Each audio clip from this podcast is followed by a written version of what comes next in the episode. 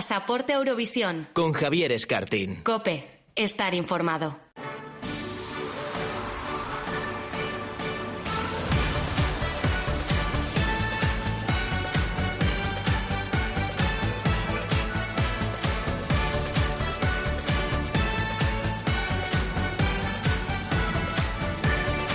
¿Qué tal? Muy buenas, bienvenidos, bienvenidas a Pasaporte al Venidor Fest, el único podcast dedicado al festival en una radio generalista.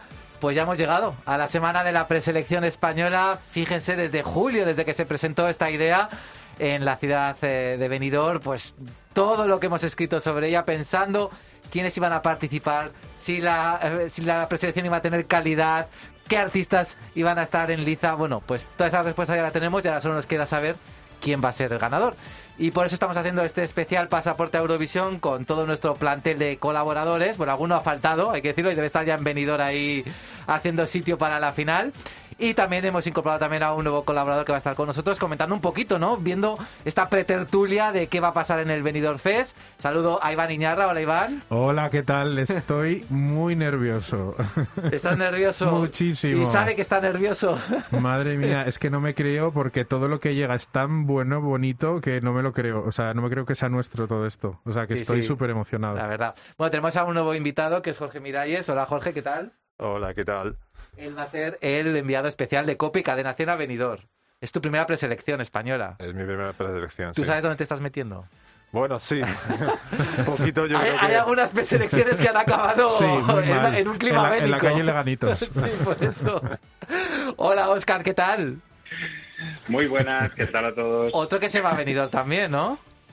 También con las maletas ya casi hechas y con un pie casi venidor. Estoy en Madrid todavía, no he podido estar ahí con vosotros, pero, pero ya muy cerquita de venidor. Bueno, antes que nada, si algún oyente está escuchando este podcast antes del martes a las 3, que sepa que todavía puede conseguir una entrada para el Benidorm Fest. Lo está repartiendo Cope Valencia y la Generalitat Valenciana, así que hay que meterse en cope.es, en cadena100.es y ahí tendrán todas las condiciones para poder acceder a una de esas preciadas entradas para la gran final de... Bueno, y las semifinales del Benidorm Fest. Así que quien lo quiera, antes del martes a las 3, ahí puede conseguir toda la información y poder estar junto a Oscar y a Jorge en esa gran fiesta que va a ser el Benidorm Fest.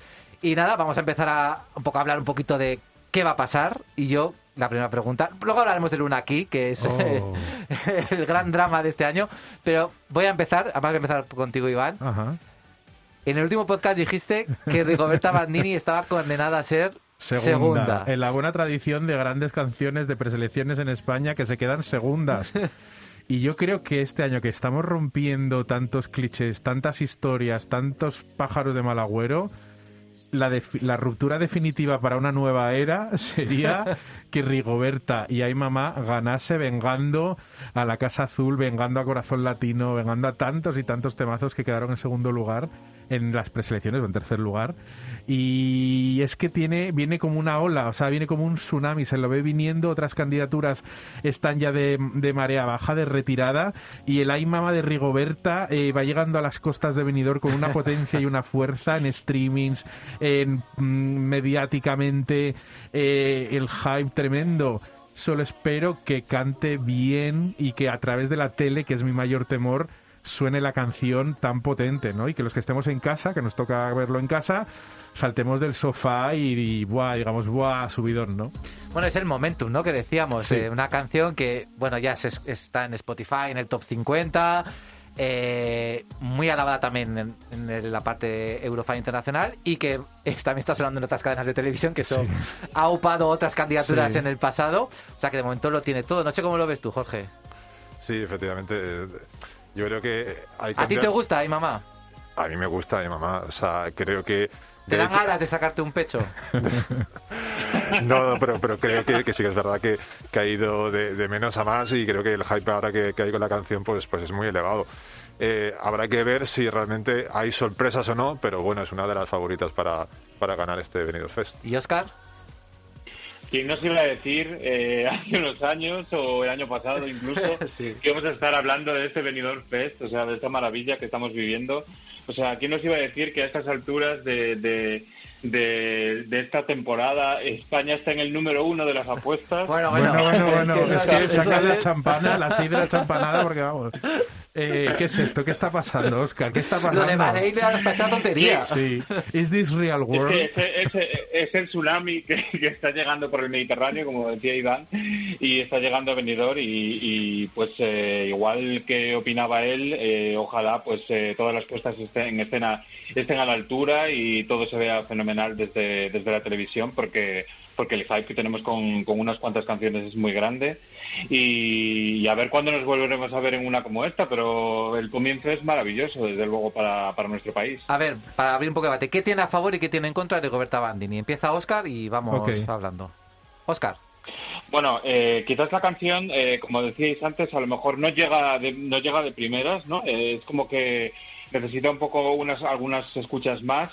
Eh, el momentum que tiene hacia el final de la canción es, es maravilloso y es, este, atrapa, atrapa, muchísimo. Y quizás eh, lo que me lo que me mm, preocupa un poco, pues es que Rigoberta Bandini, sobre todo, es una cantante de festivales, eh, pues yo qué sé, pues más eh, tipo Primavera Sound, más, más menos enfocados a la televisión, ¿no? Sino un evento más en vivo. Entonces mmm, tengo muchísimas ganas de ver cómo es lo, cómo lo van a presentar en el escenario pues para un evento televisivo como es el Benidorm Fest. Entonces, eh, eh, es verdad que todavía sin, sin, saber cómo va a ser eso, pues eh, o sea, las expectativas son muy altas y esperemos que no se difuminen. ¿Tú, ¿Tú, crees que, que, hay una posibilidad, por pequeña que sea, de que a lo mejor la puesta en escena sea estrambótica? Porque a mí un miedo que me da es cuando un equipo ajeno a Eurovisión intenta de repente decir, uy, es Eurovisión, vamos a hacer algo eurovisivo y te montan ahí un, algo que no pertenece a, a, Eurovisión ni de nada, pero está en su imaginación como que tiene que ser grande, grandilocuente, exagerado, la famosa teta que hinchable, es ¿no? Una, eso es una leyenda, ¿no? Bueno, lo, el, el, lo, del mundo. Lo decía Jorge antes, hablábamos antes uh, of the record, que, que podía ser la luna de Blas, ¿no? sí, con el ahí. en un plot twist inesperado. Bueno, a lo mejor también puede ser lo que nunca fue, igual que fueron las Tattoo, que crearon ese hype de que se iban a dar un beso Muy bien. En, por en el año 2003 y que luego nunca llegó a pasar. Correcto. Entonces todo el mundo a lo mejor pues está esperando pues que se saque un pecho ella y su prima y sí. todos los coristas es que, que, lleve. Estoy seguro y al final pues que si va a Italia va a jugar con eso hasta el día del ensayo general del viernes, ¿eh? Pero bueno, hay que ver Pero- un poquito la, la puesta en escena, ¿no? En general, de esta canción, pero de, de todas, ¿no? Porque eso también es determinante a la hora de, de, de lo que hay detrás también de, de- de la canción, ¿no? O Claro, sea, ¿cómo, ¿cómo se imagina vosotros la puesta en escena de Ay Mama? Uy, qué silencio de repente. Claro, es que, es que nosotros somos unos eurofans de estos que no hay, porque los eurofans ahora son ya, hasta entienden de software de, de tonalidad.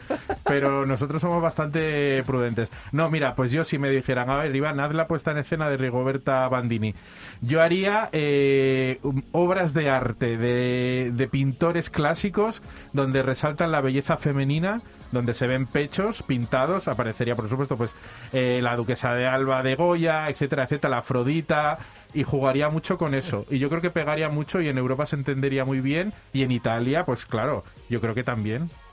¿Cómo lo, ¿Cómo lo vistirías tú, Jorge, esa actuación? Igual no hace falta vestirla, igual con lo que hay es suficiente. A ver, yo iría de, de lo estrambótico y iría o sea, algo... tú la teta grande no la ves. Yo, mm, a ver, iría a cosas, digamos, más sutiles en ese sentido.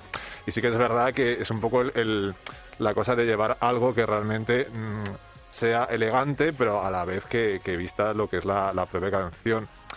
¿Hace falta hacerlo? Bueno, eh, tenemos que ver un poquito cómo, cómo quedaría mejor en ese sentido. Y también, eh, yo lo comentaba antes y lo pienso, eh, sobre la propia canción en Europa, de cómo luego una puesta en escena y la propia canción puede llegar a entender la gente que está viendo eh, la propia, el propio mensaje, o puede llegar a entender un poquito de sobre qué va la, la canción ¿no? y, y la letra. Oscar, Yo creo que Rigoberta Bandini, una vez que está metida en este meollo de Benidorm Fest, yo creo que está, está un poco, o sea, está rodeada de un equipo inteligente que de hecho no han, no han desvelado nada de cómo va a ser la No. puesta en escena, pero no creo que vaya a caer en lo estrambótico y yo creo que se va a decantar un poco más por la línea de lo que decía Iván, o sea, eh, yo también lo haría un poco más eh, así con imágenes eh, icónicas y que se puedan reconocer en cualquier país de Europa.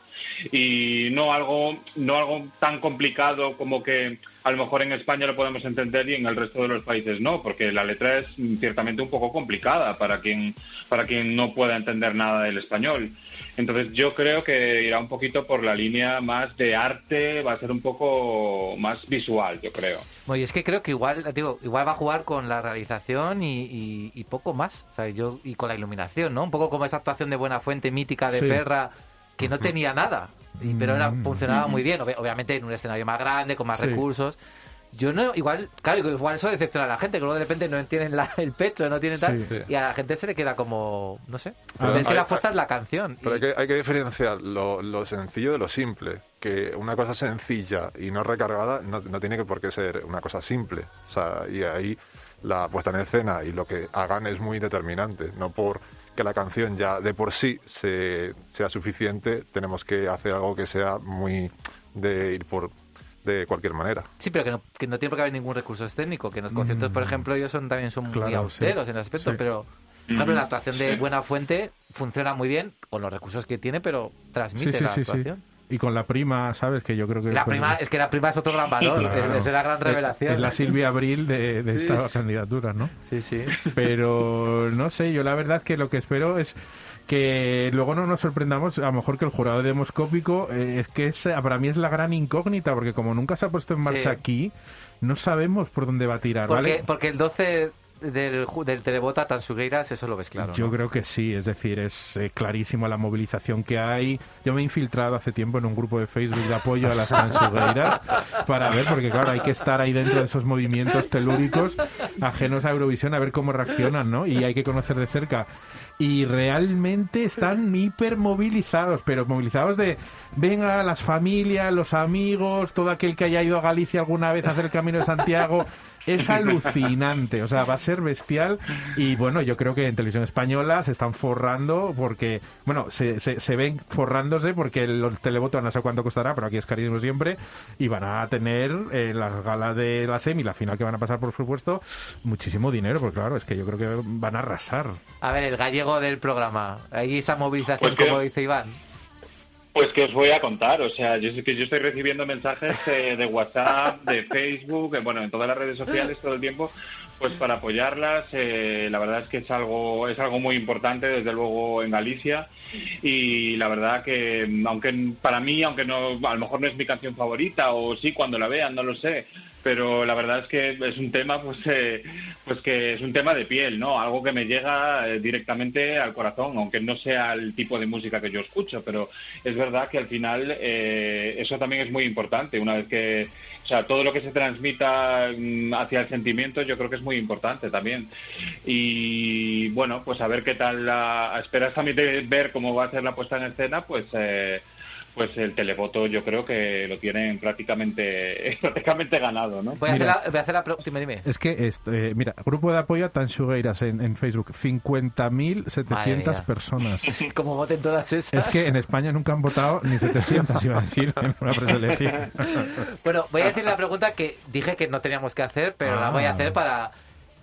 Eh, ¿Quién, ¿Quién va a funcionar mejor? ¿Quién podría funcionar mejor en Eurovisión? ¿Rigoberta Bandini con Ay Mamá o Tansugueiras con Terra? Vamos a vernos en Turín eh, un 14 de mayo, que es mi cumple además, ese sábado, y sobre el escenario. ¿Qué espera eh, el, el- el- el espectador europeo, no? Pues yo creo que referencias folclóricas eh, ha habido a lo largo de la historia de Eurovisión muchas.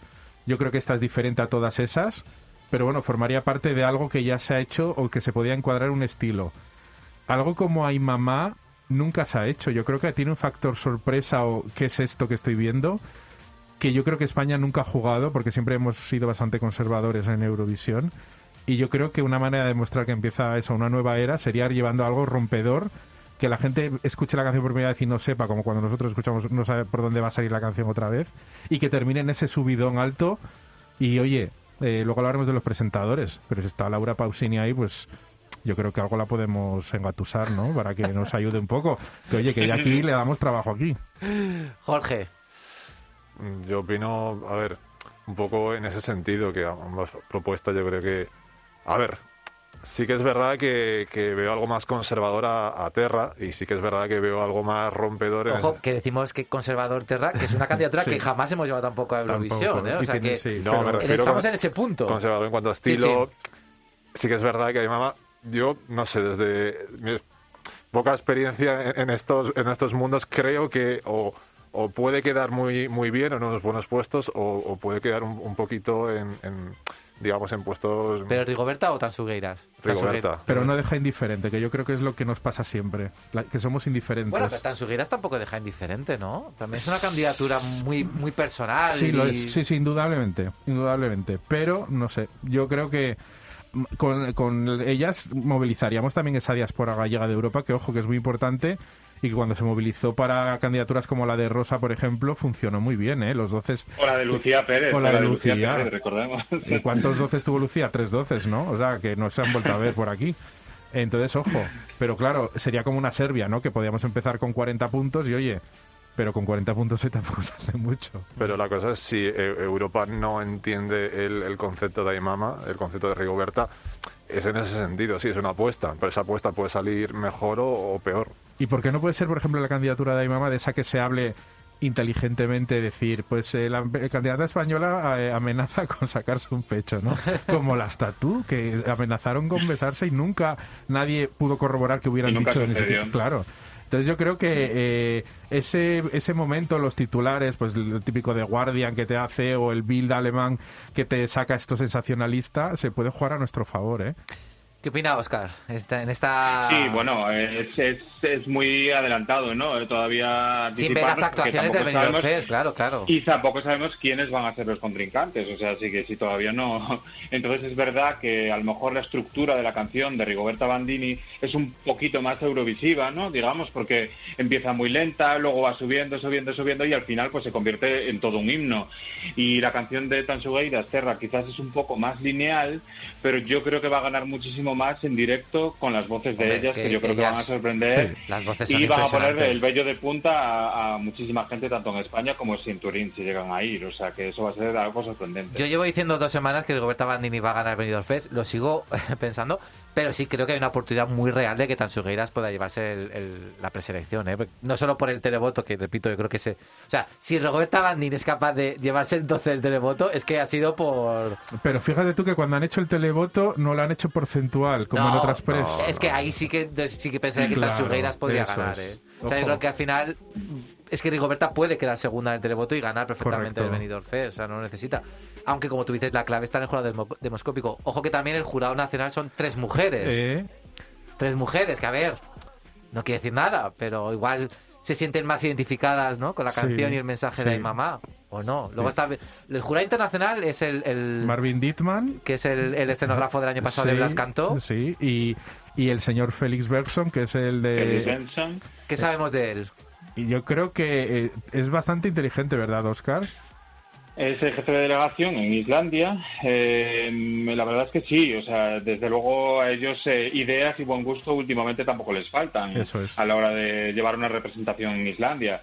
Eh, siempre además intentando llamar la atención, entonces yo creo que va a ir un poco por lo más variopinto y no eh, dejarse quedar pues por una dejarse engatusar pues por una balada o por una canción más más habitual, ¿no? Digamos.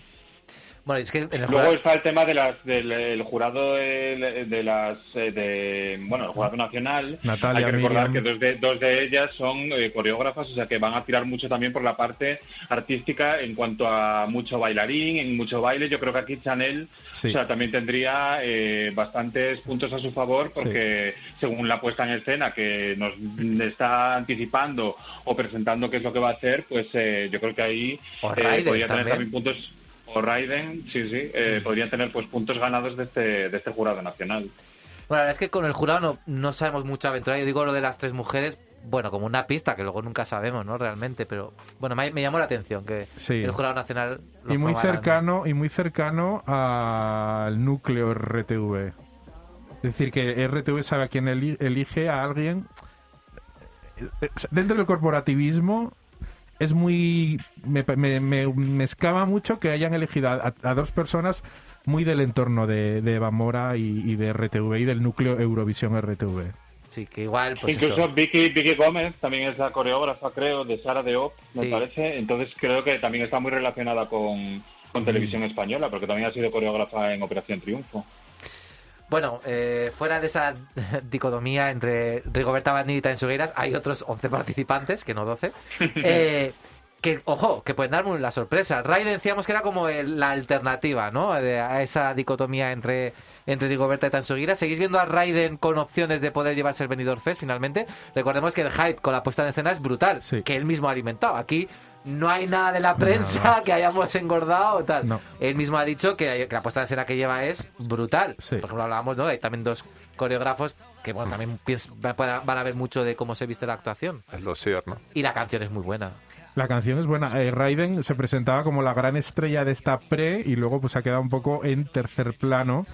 Pero yo creo que es como un poco el- la baza segura, ¿no? Es decir, si se rompe el binomio que aparece como favorito, todo el mundo parece tener claro que la apuesta segura o más fiable sobre la mesa es Raiden, que tiene un buen directo, que viene con una puesta en escena firmada por Javier Pajeo, que su sueño ha sido siempre esto y no va a desaprovechar la oportunidad de mostrar su talento escenográfico delante de toda Europa y de toda España, porque eso le puede traer muy buenas noticias en el futuro de otras delegaciones, por ejemplo. Y yo creo que el número va a ser muy redondo. Ahora, la canción, pues no sé, eh, sigue siendo la que era, no ha tenido grandes subidas ni grandes bajadas pero no ha ido mucho más allá de lo que es normalmente una canción de Raiden, ¿no? No se ha convertido en viral, no ha superado el millón de streamings, no lo sé. Se ha quedado un poco, yo creo, eh, descafeinada para lo que al principio era. Pero, ojo, es la, la tercera vía para mí. Jorge. Yo tengo muchas ganas de, de ver, a ver qué, qué se va a mostrar encima de- del escenario, ¿no? Porque hay tanto también hype creado con, con lo que se va a mostrar con Javier Pajeo que, que, que vamos a poder ver ahí encima que, bueno, o sea, estoy muy expectante de eso. Y bueno, me parece que es una buena apuesta, pero es que en esta, digamos, edición creo que que, hay apuestas súper buenas y, creo que, que dentro de las buenas incluso hay apuestas que, están como, como cine ganadoras que es que realmente podría ser una otra y, serían perfectamente válidas. En ese sentido me parece que es una opción muy muy también segura de, de que puede de que podría ganar si se rompe el binomio. Es que esto, si nos lo cuentan hace un año, que estamos pensando que igual la octava canción que más nos Sí. gusta sería perfecta para la Eurovisión. Es que. ¿Tú cómo ves a, a Raiden, Oscar? Bueno, yo ya lo he dicho en otras ocasiones, para mí es el gran descubrimiento de esta edición, porque yo no le conocía eh, mucho artísticamente, sino pues simplemente conocía su nombre, digamos, ¿no? Y sabía que era un cantante que estaba ahí. Eh, desde que salió Calle de la Llorería, que es, la canción que más eh, me emocionó desde el, desde el principio. Eh, luego, pues también el hypeado en, en, en cuestión a su puesta en escena, que según dice, pues es súper redonda, que está hecha para la televisión y que ganar pues no cambiarían nada para porque es lo mismo que presentarían en Turín. A mí eso me parece un acierto porque es lo que lleva haciendo pues eh, muchos años, por ejemplo, Suecia con su Melody Festival, ¿no? que es una apuesta redonda de principio a fin. Luego también tenemos que considerar que a lo mejor Tansugueiras gana el televoto y otra canción gana otros jurados, Claro. pero es que a lo mejor la canción que queda en segundo lugar eh, para todos los jurados pues es la que, la Sí, que gana al sí, final. O sea que mm, yo creo que mm, eso de la candidata a tener en cuenta y pues con muchísimas ganas ya de verlo de verlo en el escenario de Benidorm, la verdad. A ver, los Dark Horse, eh, Chanel, que ya la hemos mencionado, Blanca Paloma, Barry Brava, ¿cuál puede dar la sorpresa?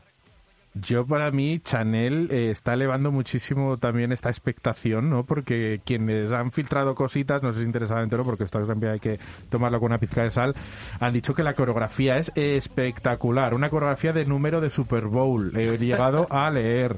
Entonces, eh, la canción que a mí, sin ser mi estilo, me llamó la atención del principio, unido a esto que puede ser una coreografía, parece ser que le han hecho también una versión Eurovisión, tampoco editada ni publicada, pero que se ajuste un poco más para que Chanel no se ahogue en el directo. Entonces, claro, si vamos a ver un numerazo digno de televisión norteamericana, pues ojo, que puede sorprender. Ahora, pienso que es un estilo un poco que... Llegamos puede- tarde. Sí, yo creo que un poquitín sí. Esto hace dos años, vamos, te lo compraba ya. Pero ahora... eh, Llegamos tarde, Jorge, Oscar. Bueno, a ver, yo es que- sí que es verdad que, que coincido un poquito en el que también esta canción era de las que la primera vez que las escuché Hombre, se te queda, ¿eh? Sí. O sea, tú la escuchas se la te, primera se vez. te queda y, y- pom. y, bueno, o sea, era también de, de- de mis candidatas a decir, oye, o sea, una canción muy pegadiza, muy, no sé, yo creo que, que es una muy buena opción también.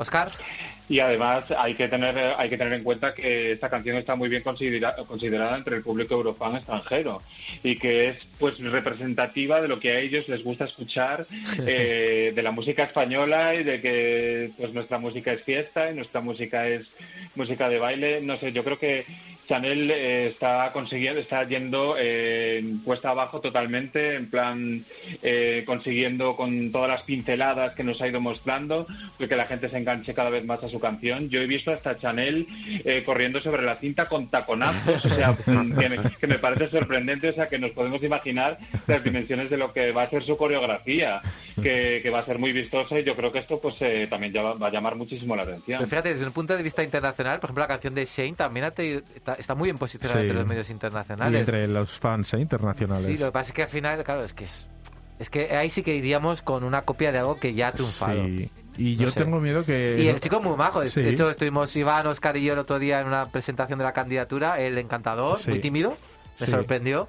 Y te- se ve con muchas ganas, pero Y el equipo de detrás también con muchas Sí. ganas, ¿eh? Muy, un equipo muy, muy inteligente también en su relato de, de candidatura, que es súper importante en estas promociones previas.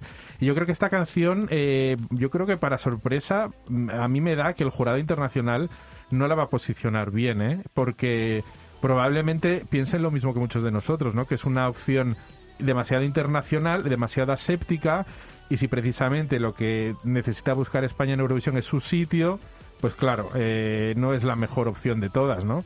Pero a mí es una de las canciones que al principio me da un poco de rabia que hubiera sido incluida, ¿no? Por, por el estilo, que no es un estilo nada español, pero me, me da un subidón tremendo por las mañanas y me da me pone de buen humor, es muy pegadiza, se te pega y al fin y al cabo lo- el que es eurofan este estilo de música, pues el hipotálamo te lo reconoce y es como el azúcar, no te puedes desenganchar. yo es que tengo dudas de que pueda pasar a la final, ¿eh? Ay, es que el otro día en el acústico, pues eh, cuando le vamos a unir una coreografía y un directo, una presión que él no conoce porque nunca se ha visto en una igual ante un público tan grande, televisión en directo nacional, tiene 23 años, un verdadero artista aguanta esa presión. Él, que está en una academia de canto, no lo sé. Hombre, a mí me parecería un poco contradictorio, ¿no? Que hablamos de, de un festival con muy diverso, con propuestas muy originales, que al final ganará pues una canción que hoy está muy bien, como tú bien dices, además eh, muy bien producida, Sí. muy que, que puede incluso gustar mucho, pero claro, que no refleja un poco esa realidad Exacto. de la música española, ¿no? No sé. Oscar, Jorge. Además, la- la segunda semifinal se ha quedado muy complicada ahora con esa. sí. Bueno, no, no tiene una canción más, sino es que la otra tiene una menos, pero es verdad que es muy complicado el pase, el pase a la final. Yo estoy de acuerdo un poco con lo que decía Iván. eh, quizás es eh, un pelín más amateur, tiene una voz, eh, la verdad es que bastante, bastante prodigiosa y, y la verdad es que es muy complicado. eh, conseguir eh, mantener la respiración y llegar a esos agudos que él hace y la verdad es que lo hace muy bien. Lo que vimos el otro día en el showcase fue una versión acústica y la verdad es que lo bordó, pero es verdad que a la hora de mm, mostrarlo con una coreografía pues eh, quizás se vuelva un poco más complicado. Eh, luego pues también mucha gente pues me ha hablado de esta canción, mucha gente que no es eurofan me ha hablado de esta canción como mm, yo creo que como que suena una canción de la radio, ¿no? Y que les gusta mucho. Pero porque le pero suena de es verdad que se- sí, pero porque es pues menos representativa, ¿no? También Mm. de lo que de lo que decíais, pues que menos representativa de, de- de la música de nuestro país. A lo mejor este año pues no es la canción que deberíamos de llevar, habiendo otras opciones. Tú te duchas con Shane, Jorge.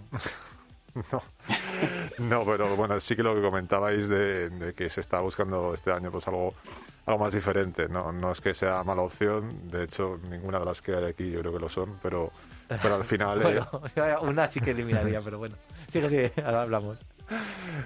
pero que, pues eso, creo que, que hay opciones que son más rompedoras en ese sentido.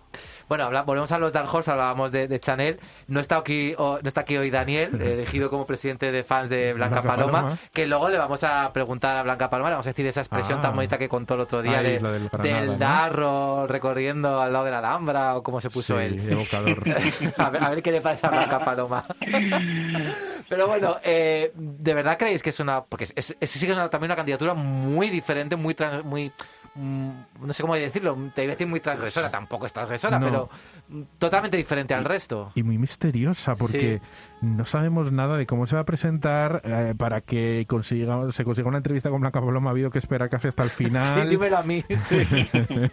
y claro eh, puede ser la sorpresa o un poco el bluff no porque yo Blanca Paloma me gusta como concepto burbuja el otro día lo dije creo que puede ser nuestra candidatura sorpresa y que, que gane puntos de la semi a la final pero basado en qué Eh, pues me baso en nada me baso en lo Es que su yo voz, ¿no? Sí, y que ella es escenógrafa y por lo tanto algo sabrá de esto. Y la magia que puede desarrollar, ¿no? Y a lo mejor, pues el jurado eh, lo puede valorar, el jurado demoscópico también, porque yo tiendo a pensar que el jurado demoscópico siempre es más conservador. Tú cuando piensas en el jurado demoscópico piensas en tu madre, por ejemplo. Sí, y en alguien, en un señor de, de Cuenca, en un señor. O sea, no pienso en gente que escuche. ¿A tu madre le gustaría Blanca Paloma? Le encantaría. Y a mi, o sea, a mi padre le tendría Blanca Paloma, porque es de los señores que comparte música en Facebook, sin pedírselo a nadie. Es una canción muy bonita. Y Blanca Paloma y Gonzalo Hermida, mis padres les darían el 12 y el 10. Es que, el- y eh, lo decía también Marco nuestro técnico, Blanca Paloma, Gonzalo Hermida, Azúcar Moreras, tenemos un poquito así como, bueno, azúcar, están ahí y tal, pero es que, es que eh, representan el gusto de un grupo, Sí. de, un- de, un- de la so- de una parte de la sociedad clara española. Y para eso tenemos un jurado demoscópico. Sí. O sea que, hombre, no digo que las tres van a llegar a la final, porque no lo sabemos, pero que van a tener votos y que van a estar Que ahí. no van a quedar últimos del jurado, que reciben votos del jurado demoscópico altos los tres y eso hay que asumirlo. Ahora, el jurado en plato, uy, sí, en el estudio, bueno, en el estadio. Y el televoto dirán otra cosa, pero yo creo que el demoscópico va a ser la gran sorpresa. ¿Vosotros creéis que los espectadores cuando cierren los ojos van a visualizar el Darro corriendo por la Alhambra, como dijo Dani, o no?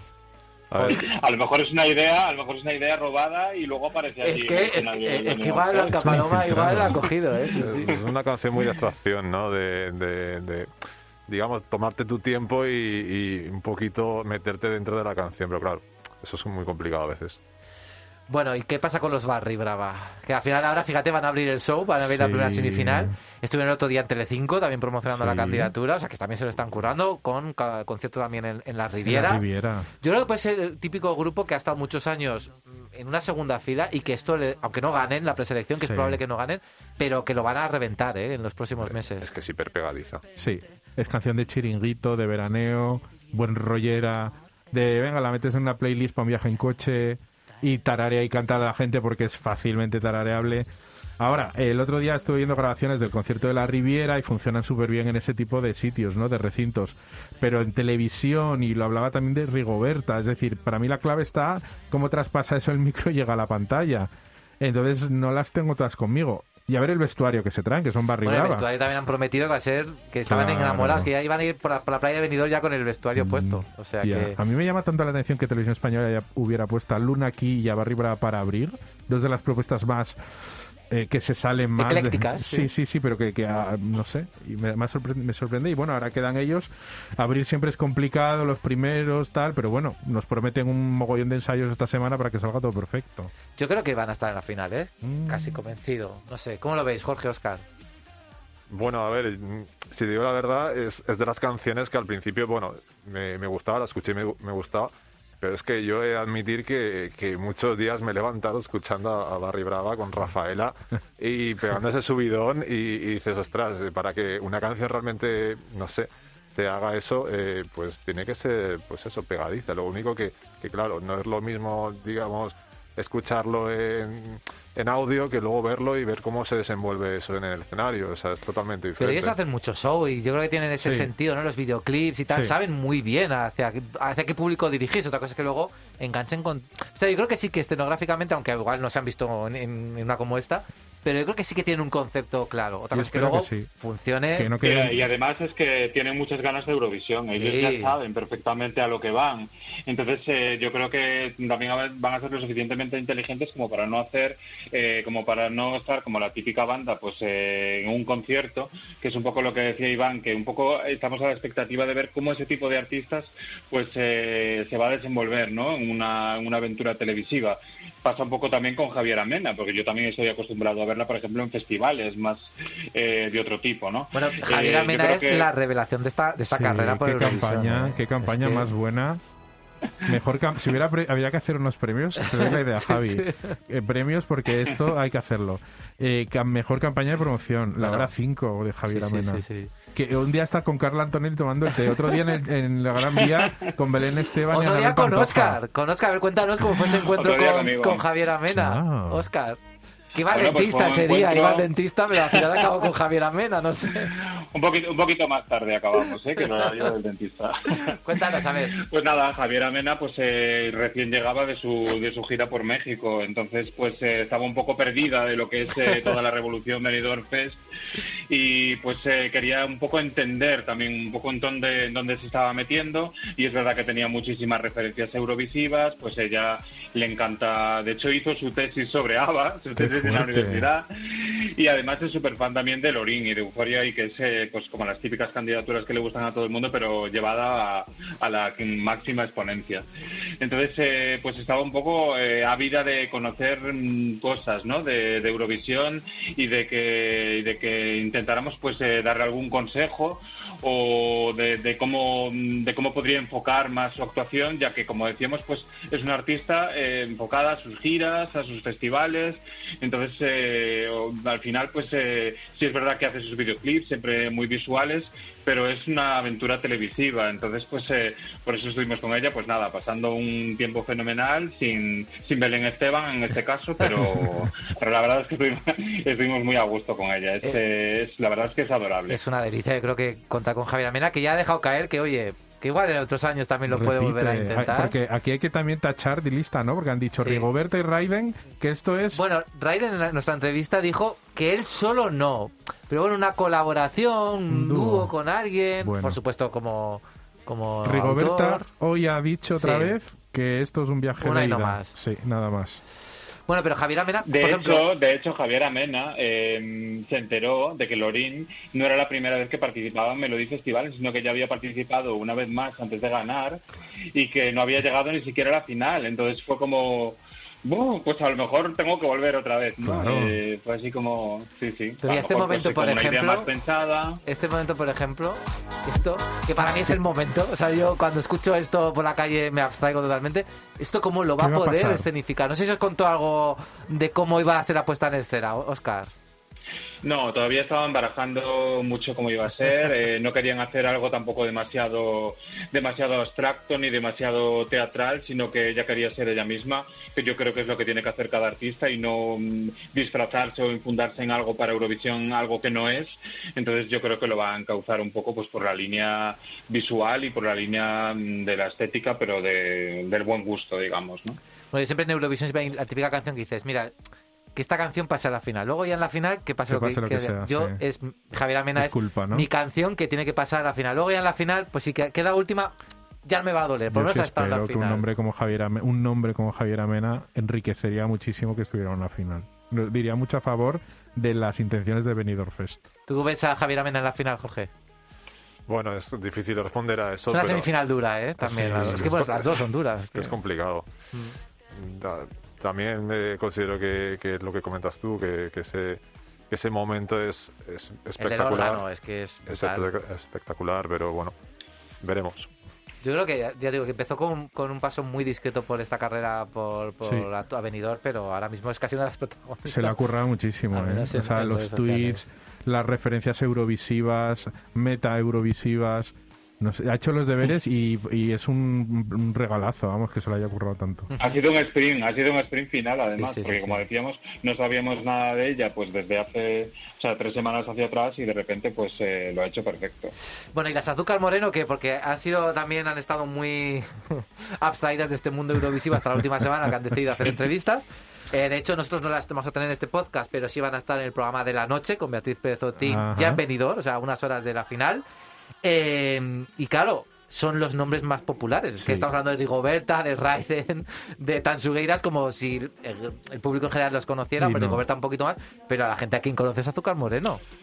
y eso le va a valer para pasar a la final. Ojo, hay un revamp también de, de postureo que nosotros no hemos escuchado No cuando hemos estamos escuchado. grabando y tal, pero dicen que engrandece todavía la canción. O sea que. ¿Tú lo has Yo lo he escuchado, Oscar? ya, ¿eh? Oscar, Ay, ojo, cuéntanos. Yo ya lo he cuéntanos, escuchado. cuéntanos, Oscar.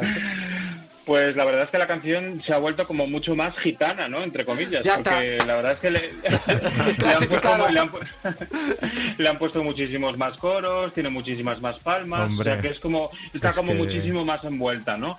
Yo creo que sobre todo a Azúcar Moreno lo que no le va a faltar, lo que le va a faltar a muchos otros artistas, y es televisión. O sea, ya no por, por, la, por los años que llevan trabajando estas mujeres, sino porque ellas saben perfectamente cómo funcionan los espectáculos televisivos y yo creo que esa es la gran baza de Azúcar Moreno. Sí, y que han hecho mucha televisión antigua, mediana y moderna. Y el escenario y no sé la estrategia que habrán seguido quien las llevan.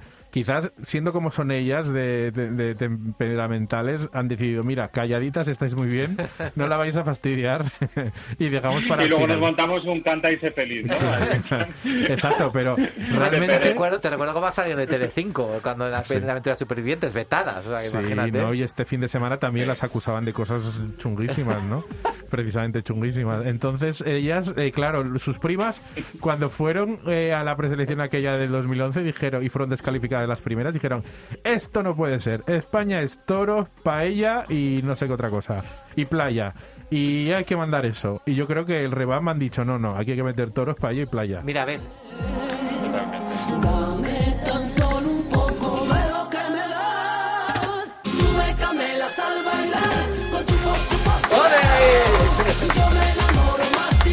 Esto es un subidón. 50.000 puntos de televoto. Esto, esto es lo que eh, Europa quiere de nosotros. Sí. ¿no? Lo que Y, la que, y lo que la señora de Cuenca y mi padre Bueno, también. a ver si al final Azúcar Moreno son las que ganan el televoto. Estamos hablando aquí de Tansugueiras, pero. No sé, pero el demoscópico, Uy, el demoscópico, Ojo, ¿eh? sí, sí, sí. Bueno, ¿cómo ves tú a esa Azúcar Moreno, Jorge? Se- Sería curioso verlas en Eurovisión. A ti se hace una foto en Benidorm con ellas, ¿eh? Sí, por supuesto, por supuesto.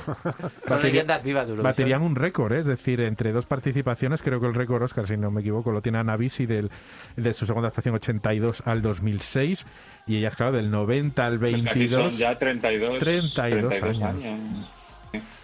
Pero bueno, yo creo que, que, que también, no sé, da, da buen rollo en general la, la canción, Sí. da todo. Y- Esto, y subidón, esto en, y- el, en el Euroclub de Eurovisión Ay, sí, Spain, que en van a Benidorm, montar, ¿eh? sí. eso, eso Que es no el sé, hype, el momento es que hype. ahora con tanta pandemia, tanta de tal, verdad. hace falta a veces este subidón Sí. y este buen rollismo y Sí. ganas de, no sé, de volver un poquito a, a estos ritmos. Y cuando se escuchan, bien es cierto que pueden parecer más o menos de, de Eurovisión, pero sí que es verdad que, que generan un positivismo y un rollo muy grande.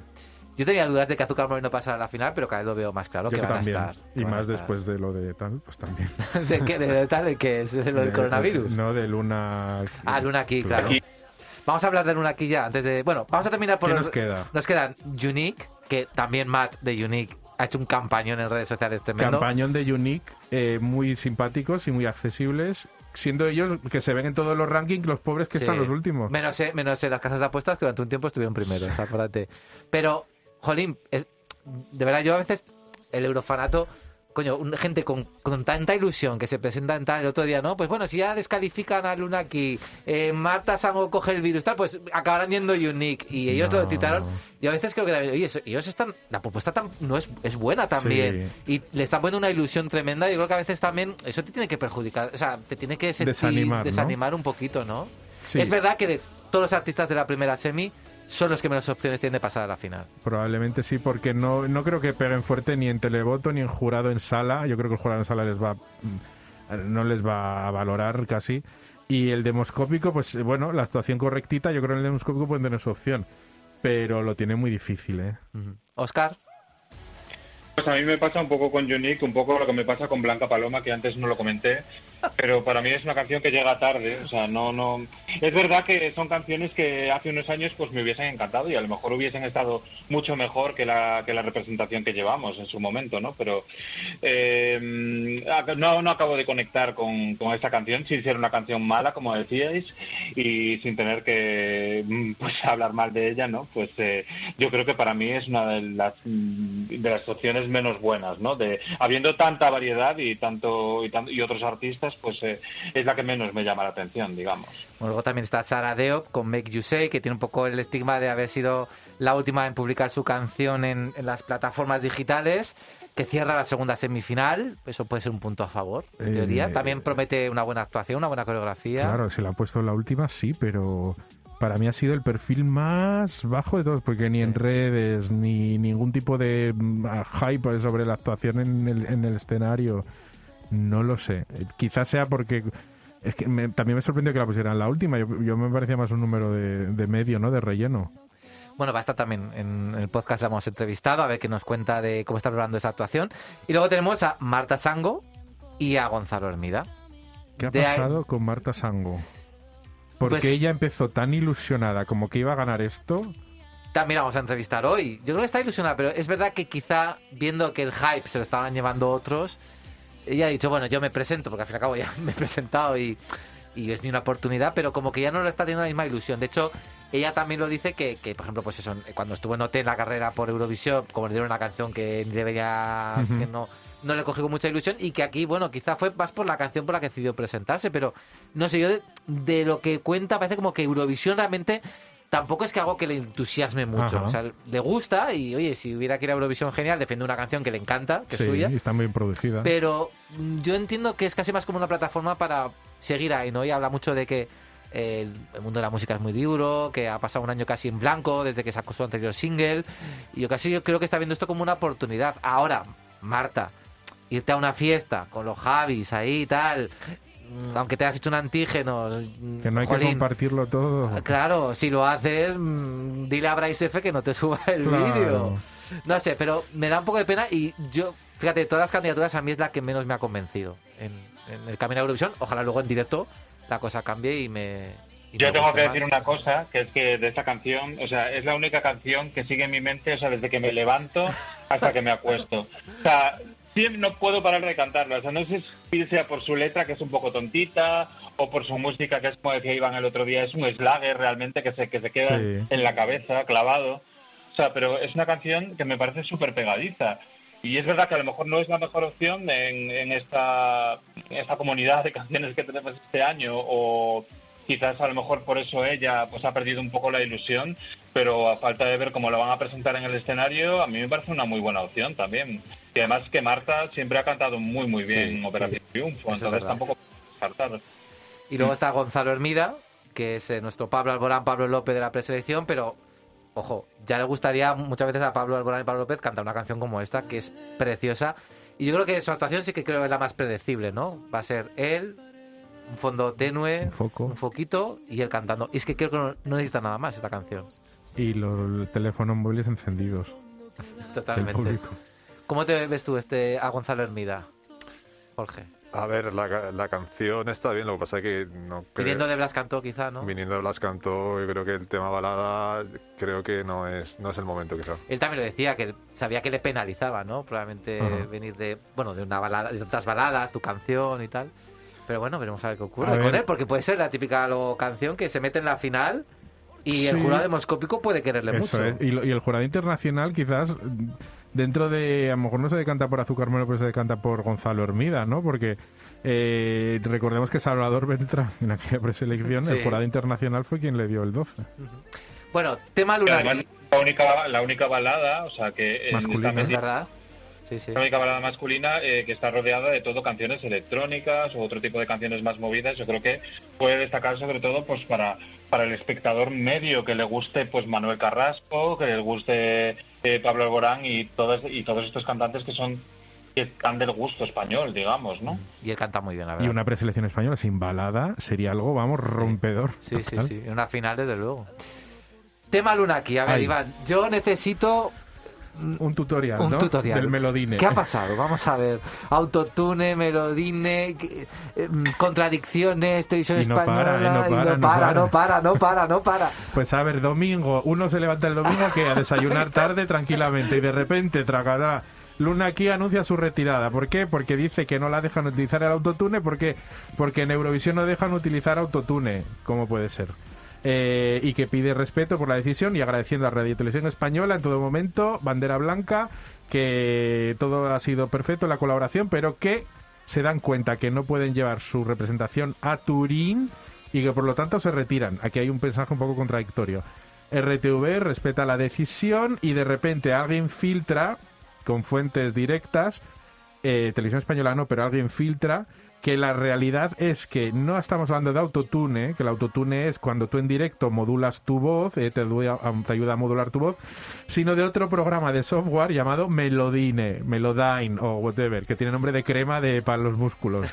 Entonces, el Melodine este, ¿qué pasa? Que modula tu voz de tal manera que tú, aunque estés berreando, te lo transforma en melodía. Pero eso no es en directo. Es grabado. Es grabado. O sea, el melodine no se puede utilizar en directo. No, entonces implicaría que mete una pista grabada con su voz. O sea, un playback. Claro, no un coro grabado que le hace la voz a ella, como hace Grecia, ¿no? Sino que es ella cantando sobre una pista de su voz en playback y ella no cantaría.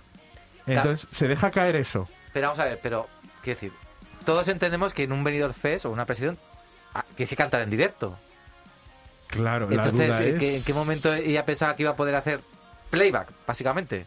Pues en el momento que quizás le dice, mira, pues tú tienes que hacer y va un técnico de sonido, no quiero meter mi técnico de sonido. ¿Para qué? Pues para que meta pin pista de audio. ¿Por qué? Puede ser, eso, eso es lo que se ha filtrado.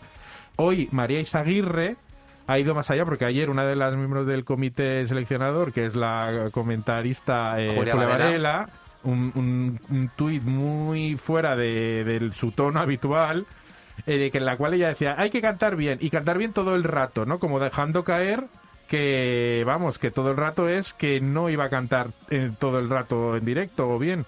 Y hoy María Izaguirre ha dicho que el problema es el autotune. Luego Luna aquí ha dicho hoy que no, que era que Europa había prohibido a la preselección española que se cantara en autotune.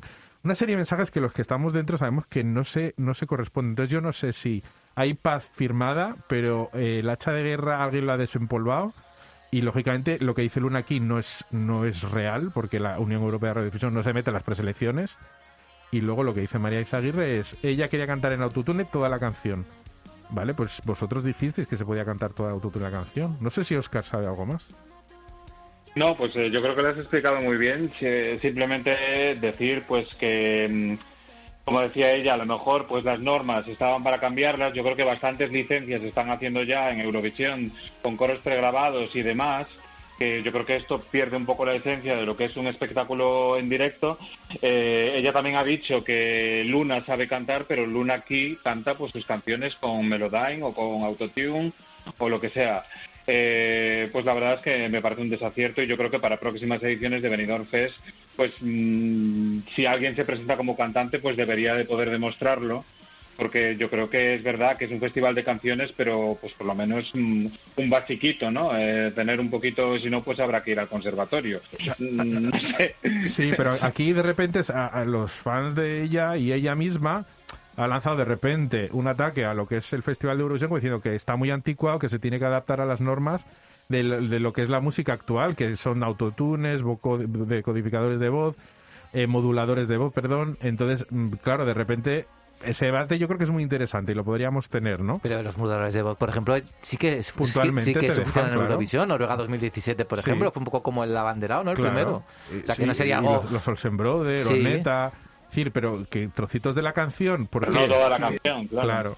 De modo artístico, es como meter una, una guitarra eléctrica, un riff de guitarra eléctrica, metes ahí un modulador de voz y queda simpático. Pero claro, toda la canción no. Y ni mucho menos, claro, nos estamos adentrando en terrenos, como dice Oscar, de. Es que a lo mejor Eurovisión 2034, como decía Luna aquí, porque nos ha mandado un mensaje desde 2034 como diciendo sois unos carcas antiguos que todavía queréis que se cante en directo, ¿ok? Entonces, eh, a lo mejor en 2034 en Eurovisión, pues que pues son cantan los, los minions del, del metaverso. Jorge, ¿cómo ves A lo mejor está en el, en el lugar equivocado, ¿no? Porque quiero decir que, vale, o sea, si no sabemos cantar o lo que sea, a ver, que yo no digo que no, que no sepa cantar, pero es que si tampoco lo ha sabido demostrar o, o no ha sabido encontrar un recurso de, de hacer esta actuación de otra forma, ¿no? Porque, a ver, ha sido eh, promoción durante todo este tiempo para ella, pero yo creo que se podía haber presentado igualmente, aunque luego a lo mejor no no fuera a ganar y, no hubiese y- ido y que esto de que sean los coristas que canten la canción, eso lo llevamos viendo en Sí, Eurovisión y en otros eventos Sí, claro. años, o sea, que ya está, que ya con cantar un poquito le valía, y ya está. No No ha descubierto nada nuevo Luna aquí tampoco, o sea que... pero yo creo que ella iba a preparar algo y se ha visto. Y Desbordada. esa sería la, la opción buena de pensar bien. Y la otra opción sería que en realidad pues todo esto tenía un principio y un fin y el fin tres días antes. Es que yo me cuesta creerlo que tres días antes uno de algo se es retire, de, de- alogando que no le dejan hacer algo. Jorge. Es que tres días antes. O sea, esa es la, la pregunta. ¿Cómo lo sabemos tres días antes y no.? No sé. Sí que yo creo que Televisión Española, una vez más, vuelve a pecar de imprecisa y no cuenta toda la historia real. Porque Claro. ellos mismos son los que en el comunicado pone por el uso de autotune. Es Sí. que igual, como tú bien dices, ese no es el problema. Claro, yo Pero creo que aquí... Televisión Española, un poco quizá por hacer paz, dice, vale, pues hablamos de esto. Es que a lo mejor, claro, te imagínate que se abre aquí un melón muy grande y que obnubila por completo lo importante que son los tres artistas que están participando. Yo estoy seguro que, no sé si sé después o qué, o cuando Eva Mora publique las memorias dentro de mucho tiempo, este episodio tiene todavía muchos episodios, muchos Sí, sí, eh, sí. capítulos por contar. ¿eh? Bueno, teníamos una entrevista de Luna aquí también que hicimos para este podcast, pero no la vamos a incluir porque ya no merece la pena. Pero bueno, está publicada en cope.es en cadence.es por si alguien quiere escuchar. Como por ejemplo en esa entrevista Luna aquí decía que si ella llega a saber a lo que se enfrentaba, ya simplemente presentándose al Benidorm Fest, que se lo, iba a que se lo hubiera pensado dos veces. Ah. Y ya lo dice. O sea, yo creo que, en fin, ella, yo creo que le gustaba la idea de presentarse a Eurovisión, pero cuando ha visto de qué va esto y todo lo que implica, y pues yo creo que ya pues habrá dicho, yo no voy a ir a un festival a hacer tres minutos de ridículo. Claro, es que igual se pensaba que le iban a dejar hacer playback Claro, porque sí. No sé, pero bueno. Bueno, Luna, aquí, suerte, hija, en tu carrera, que vaya todo bien. Sí. A Televisión Española, eh, bueno, el escenario, es que parece de Eurovisión, Es que parece de verdad. es que parece de verdad. Es una pequeña Eurovisión. sí, Eh, sí. Sí, sí, es un mini- bueno, es que estamos viendo un mini Eurovisión con sus semifinales, con sus Sí. ensayos, con sus ruedas de prensa. Yo, claro, bueno, Jorge y, Oscar van a tener la suerte de verlo en directo, pero la verdad es que impresiona. Es que, es que dices, es que de dónde venimos Sí. hace un año y dónde estamos ahora. Y en qué poco tiempo se ha hecho. ¿eh? Sí, sí. O sea, esto demuestra que se podía hacer, que si se quería, se podía. Claro, claro, no, sí, es que viniendo de la evolución del año pasado. a Bueno, tú este- eres valenciano, o sea que los valencianos aquí tenéis parte de, de culpa de esto, de este cambio. Metiendo pasta, claro. De la Generalitat Ayuntamiento. Sí, sí, Alicantino, sí, sí. ¿Cómo, cómo se está viviendo el Benidorm Fest en la, en, la, en la Comunidad Valenciana? Tú que eres de allí, tus padres, por ejemplo, te preguntan, oye, esto del Benidorm Fest, ¿qué es? ¿Está no sé cuántas? O... Mis padres es que ya se, Porque se, en Benidorm, se han por escuchado ejemplo- todas las canciones porque se las pongo yo. Pero porque en Benidorm no había carteles publicitarios hasta hace una semana o menos. O sea que... Pero, ¿de verdad sentís como yo esa emoción de, de ver un escenario real, de verdad, con sus luces, con su tal, eh, un pantallón, no sé? Todo, todo, yo todo. Ayer cuando llegaba el autobús con la prensa desde Madrid, que me pareció muy bonito. Toda la prensa, televisión española, llegan juntos, van al hotel, las banderolas, el hotel eh, con, con una banderola recibiéndoles, un bar de allí que ha hecho un pincho llamado Benidorm Fest para amenizar la semana. Hoy por la mañana con en el mirador de Benidorm, en el balcón, con Chimo Puig, el señor Pérez Tornero y con el alcalde de Benidorm, las autoridades ahí alabando la música en estos tiempos de conflicto que suenan tambores de guerra. Me pareció todo tan bonito, tan de decir, jolín, qué guay que se haga aquí por fin, ¿no? Y alguien recuperaba una, una entrevista del anterior responsable de entretenimiento de RTV diciendo que, claro, eso de llenar un pabellón que era muy caro y que, pues a saber si a lo mejor se vendían las entradas y no sé qué. Y claro, hoy 25 entradas de RTV, 10.000 eh, solicitudes han tenido. Sí, sí, sí. Eh, se puede llenar un Y, y pabellón. aunque hubieran costado 10 euros, hubiera Sí, sido lo mismo, ¿eh? O sea, hubiera dado igual. Sí. Eh, yo creo que estamos ante un cambio, desde luego, que estamos ante la mejor preselección de la historia de, de Eurovisión Sí. por todos los conceptos. Ahora solo falta, me lo decía Jorge el otro día, el sonido, que es el, el eterno fallo de televisión española en la preselección, la realización y el ritmo, claro, de la gala. En teoría va a durar las galas 70-80 ¿Te minutos. imaginas que dure 70 minutos una gala de Bueno, Eurovisión? es que yo lloro. Yo lloro, eh, te lo Irte digo. a la cama no estoy de las preparado, 12. no estoy preparado. ¿De verdad creéis que va a estar Televisión Española a la altura? De momento lo que hemos visto, perfecto. Pero ya, el sonido, realización, lo técnico, ¿creéis que va a estar a la altura? Vamos a olvidar el pasado. Yo doy un voto de confianza No. máximo y creo que sí.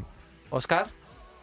Sí, ojalá, porque como decíamos, las expectativas son muy altas y es que cagarla ahora pues sería horrible, ¿no? Es como, tenemos, lo tenemos todo, ¿no? Tenemos todos los protagonistas, tenemos unas canciones maravillosas, yo creo que eh, el tema del sonido, eh, Televisión Española sabe perfectamente que es una gran baza que tiene eh, que superar y por lo menos eh, ya solamente con ver ese escenario nos hemos librado de toda esa marquetería a la que estábamos eh, pues es una, es una fantasía, es una maravilla, desde luego. Y público, y público, más de los 40, 50 que otra vez estaban en, en las preselecciones. Jorge. Yo creo que, es que todos los, todas las miradas y, todos los focos van a estar puestos ahí, entonces es que no, no se puede fallar. Yo creo que, que no, no tiene que fallar y, creo que, bueno, voy a, dar un voto de confianza de que, de que realmente se esté a la altura y, y- y todo lo que vamos viendo, que, que tiene muy buena pinta, luego se refleje también en, en la realización y en el propio programa, porque realmente es, es que debe ser así. sí. Y los presentadores, a ver, Alaska, Sí. Máximo Huerta e Irene Hernán, que es como una de las grandes conocida un poco, ¿no? Sí. Y que es una persona que no deja de indiferente, Irene Hernán, es bastante eh, explícita y todo eso. A ver, a ver. Bueno, luego hay que ver también la cuota de audiencia, obviamente, que quizás no es el gran objetivo ahora mismo este año, pero se está hablando mucho del Benidorm Fest, veremos si luego eso también va a tener un impacto en la audiencia. Bueno, en Benidorm ya tenemos a los cantantes, tenemos el escenario, tenemos las banderolas, tenemos aparte de la prensa, alguna va el miércoles. Nos falta, solo falta una cosa en Benidorm. César Fernández. Hola César, ¿qué tal? Toma ya, vaya presentación, me Porque, porque si no hay fiesta si no estás tú. Tienes todo ya, ¿no? Entra- pues- invitaciones, la- lo del la- el Euroclub de Eurovisión Spain, lo tienes todo preparado ya. Sí, sí, tú no te preocupes, que además me consultaron a mí y hasta que no les confirme que yo iba, no han decidido soltar la bomba de que viene Euroclub. No vaya a ser de que encima no esté allí presente para, para luego hacer un pequeño reportaje para el programa. Así Bueno, César no ha podido estar en la, casi todo preparado. César no ha podido estar en la primera parte del debate porque estaba haciendo las maletas para, para Benidorm. Eh, pero va a hacer con nosotros el repaso a la actualidad y luego os voy a pedir el top 3 del Benidorm Fest, así que ir Muy pensando, ¿vale? Pero bueno, César, vamos a empezar repasando rápidamente, como hacemos siempre en informativo, cómo van las preselecciones por Europa. Empezamos hablando de Finlandia.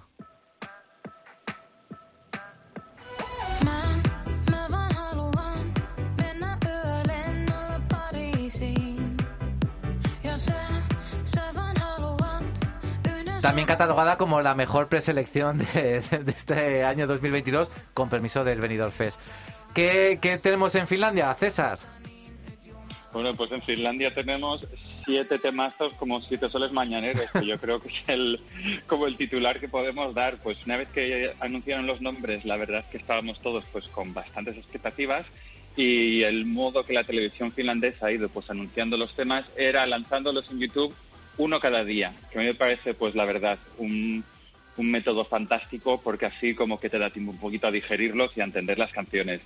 Eh, decir que Finlandia lo está haciendo súper bien porque las siete canciones se han colocado al día después de ser publicadas entre las más escuchadas de Spotify, todas ellas han llegado al top 20 y de hecho justamente cinco minutos antes de empezar que estaba mirando cómo estaba ahora mismo, tres de las siete canciones siguen en ese, en ese top 10 como tres de las canciones más escuchadas en Finlandia. Y no solo eso, sino que la canción más escuchada es la que tenemos de fondo, que yo creo que es nuestra gran favorita.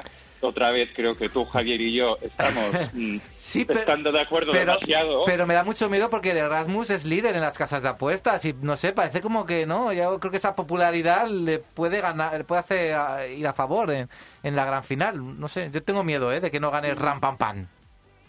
Yo tengo más miedo, te digo la verdad, de los jurados internacionales que del público, porque mira, incluso hace dos años con Erika Wickman, aquella canción que se llamaba Sí. Chicholina, ella ganó el televoto y fue los jurados. Entonces, eh, la verdad que sí, que hay siete canciones, cuatro en finlandés, tres en inglés. Sabemos que los jurados internacionales suelen penalizar a las canciones que están en idiomas autóctonos, pero yo espero que tras eh, el éxito que en el 2020 tuvieron todas las canciones que no eran en inglés y quedaron tan bien, pues que tengan esa mente tan abierta y que voten, que voten tanto a Bess como por ejemplo a Jan Hearted, que es la otra canción que está triunfando muchísimo. Eh, o sea que veremos a ver lo que pasa. De Rasmus la verdad es que tiene nombre, pero vamos a ver que es que tuvo un hit hace 20 años. Yo creo que Eurovisión también está evolucionando muy bien traer grandes glorias y viejas glorias, pero, pero no sé, yo creo que tienen, tienen mucho donde elegir. Bueno, la preselección finlandesa se celebrará a finales de febrero y lo que ya tenemos en acción es Noruega.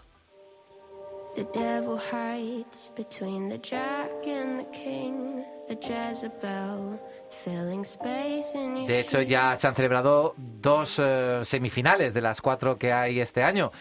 Eh, ¿Cómo va la cosa en Noruega? ¿Hay material ahí para soñar con un nuevo triunfo de Noruega en Eurovisión, César?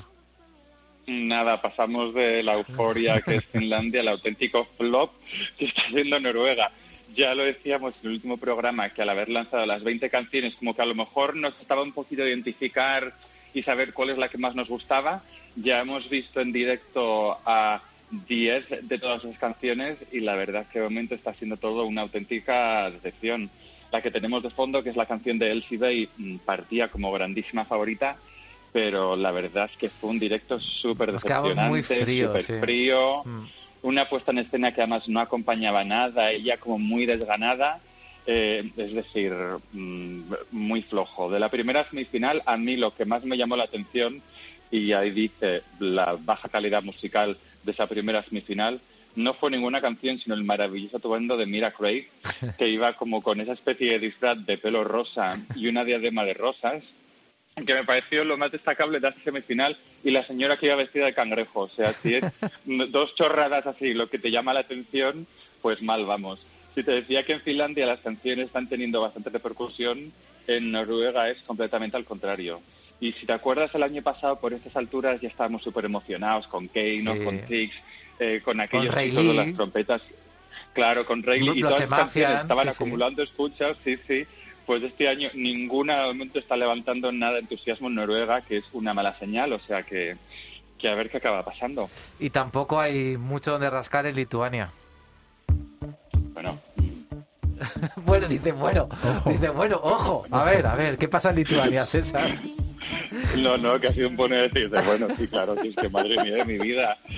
Otro país Bueno, es que, pues escúchame, mira, yo el otro día, el sábado, con- yo bien diferido todo, dije, ay, mira, hay una canción lituania que ha tenido 12 el jurado y 12 el televoto. Digo, Y 2.000 televotos y en pues Lituania. dije, bueno, pues hay que escuchar la canción. sí. Bueno, pues es esta que está escuchando de fondo, que todavía estoy buscándole sentido a esta, a esta canción. No sé, Es famosa ella. es famosa, César. Claro, sí, sí, sí, es Ah. famosa, o sea, la mejor manera que os la puedo escribir, que es la Malú de los Bálticos. Ah. Ella es jurado de la voz, jurado de Mask Singer, o sea, que es como una artista con bastante, con bastante trayectoria. Ella se llama Mónica Liu y, como habéis dicho, es la única que de momento ha conseguido, pues, poner al jurado y al televoto con un número medio decente eh, de, de votos juntos.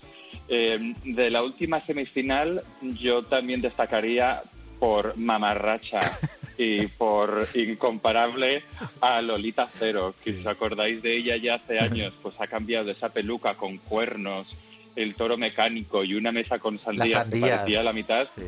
justo, pues un atuendo que parecía que era Cristina Pedroche en Nochevieja. Nos recordaba un poquito a ese rollo. Y pues Lituania un poquito de decepción, pues porque después de, de RUP, después de una preselección tan tan buena en el 2020 y mm, como que parecía que, que estaban teniendo un poquito de éxito, pues nada, han vuelto a las andadas, a canciones raras, a cosas que no tienen mucho sentido. Y yo lo que me llego a preguntar es que si un país tan pequeño en realidad tiene industria musical tan grande como para poder presentar 30 canciones así de una tacada. Yo les daría el consejo que es tomar una pildorita como la de Finlandia, hacer algo de 6-7 canciones y que os quede, que os quede algo mejor, porque vaya, vaya unos huesos y vaya unos temas duros que nos hemos tenido que tragar, todo sea por este programa. Yo lo que creo es que en Lituania dan la oportunidad a toda la gente que se presenta. Entonces yo Sí. creo que en- en el Igual hay que apuntarse año que viene, nos Pues pasamos oye, un grupo y vamos para aquí allí. algo así, pasaporte habilita, ¿no? Claro. Oye, pues eh, lo dejamos ahora mismo hablado y nos montamos una cancioncita y un grupo, contratamos, buscamos a alguien que sea de Lituania y mandamos una canción y hacemos un pequeño documental y vamos hasta Vilnius y nos grabamos. Nos ¿Quién se podemos, ir a Lituania o a San Marino, o sea verdad. que estamos ahí. Bueno, a ver qué, verdad, sí, qué, sí. qué trae el Festival da Cansado este año en Portugal. Nos.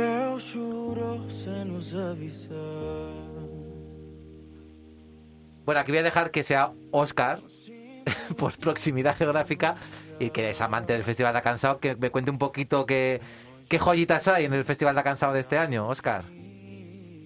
Pues la verdad es que sigue siendo un festival muy experimental, que yo la verdad es que no sé cómo consiguen cómo consiguen encontrar este estilo de canciones que tiene como un principio y un fin, es como un libro que te cuenta una historia. Y bueno, es verdad que eh, me parece un- la calidad un pelín más bajo ¿no? que, que otras ediciones. Y llama mucho la atención sobre todo Aurea, de la que ya habíamos hablado en otra ocasión, pues porque es una de las artistas más famosas actualmente.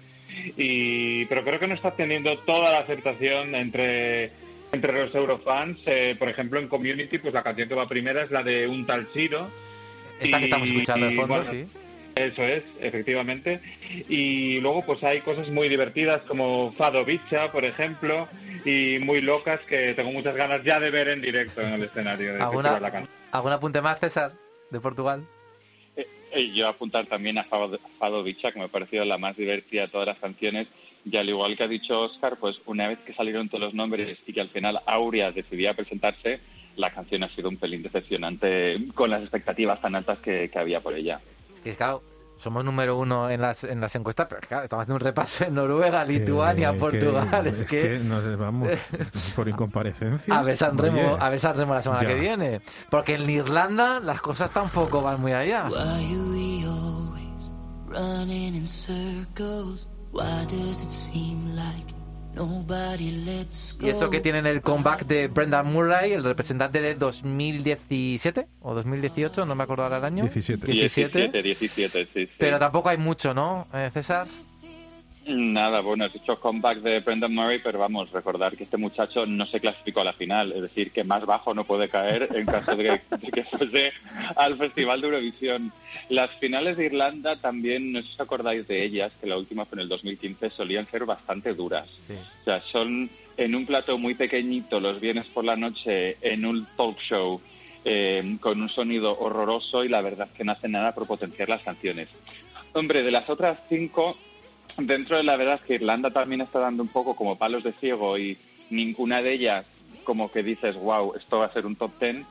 Hay un par de ellas que no están mal del todo, pero vamos, habrá que verlas en directo. Una de ellas se llama That's Rich, de Brooke Scallion, y para quien no lo sepa, Scallion significa cebolleta en inglés, que me hizo mucha gracia cuando, cuando, cuando salió los nombres, y a mí la que me ha parecido más divertida, pero porque es como una canción muy extra, que no tiene sino un doble key change, sino un triple key change, y ya de acabar completamente gritando con los pulmones fuera de la boca, es la canción que se llama One Case, One, One Case, One Promise, que está com- compuesta además por Nick Byrne, que, que era uno de los componentes de Westlife, que ya participó en Eurovisión en el 2016, y el chico que la va a cantar ha estado en un talent show de, de la televisión irlandesa, que si veis sus actuaciones son como muy dramáticas y muy graciosas. O sea, que al menos desde ese puntillo trash y divertido eh, es la única que llama un poquito la atención.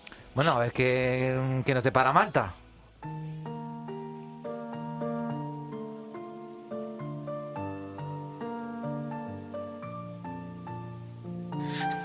¿Qué nos ofrece la isla, César?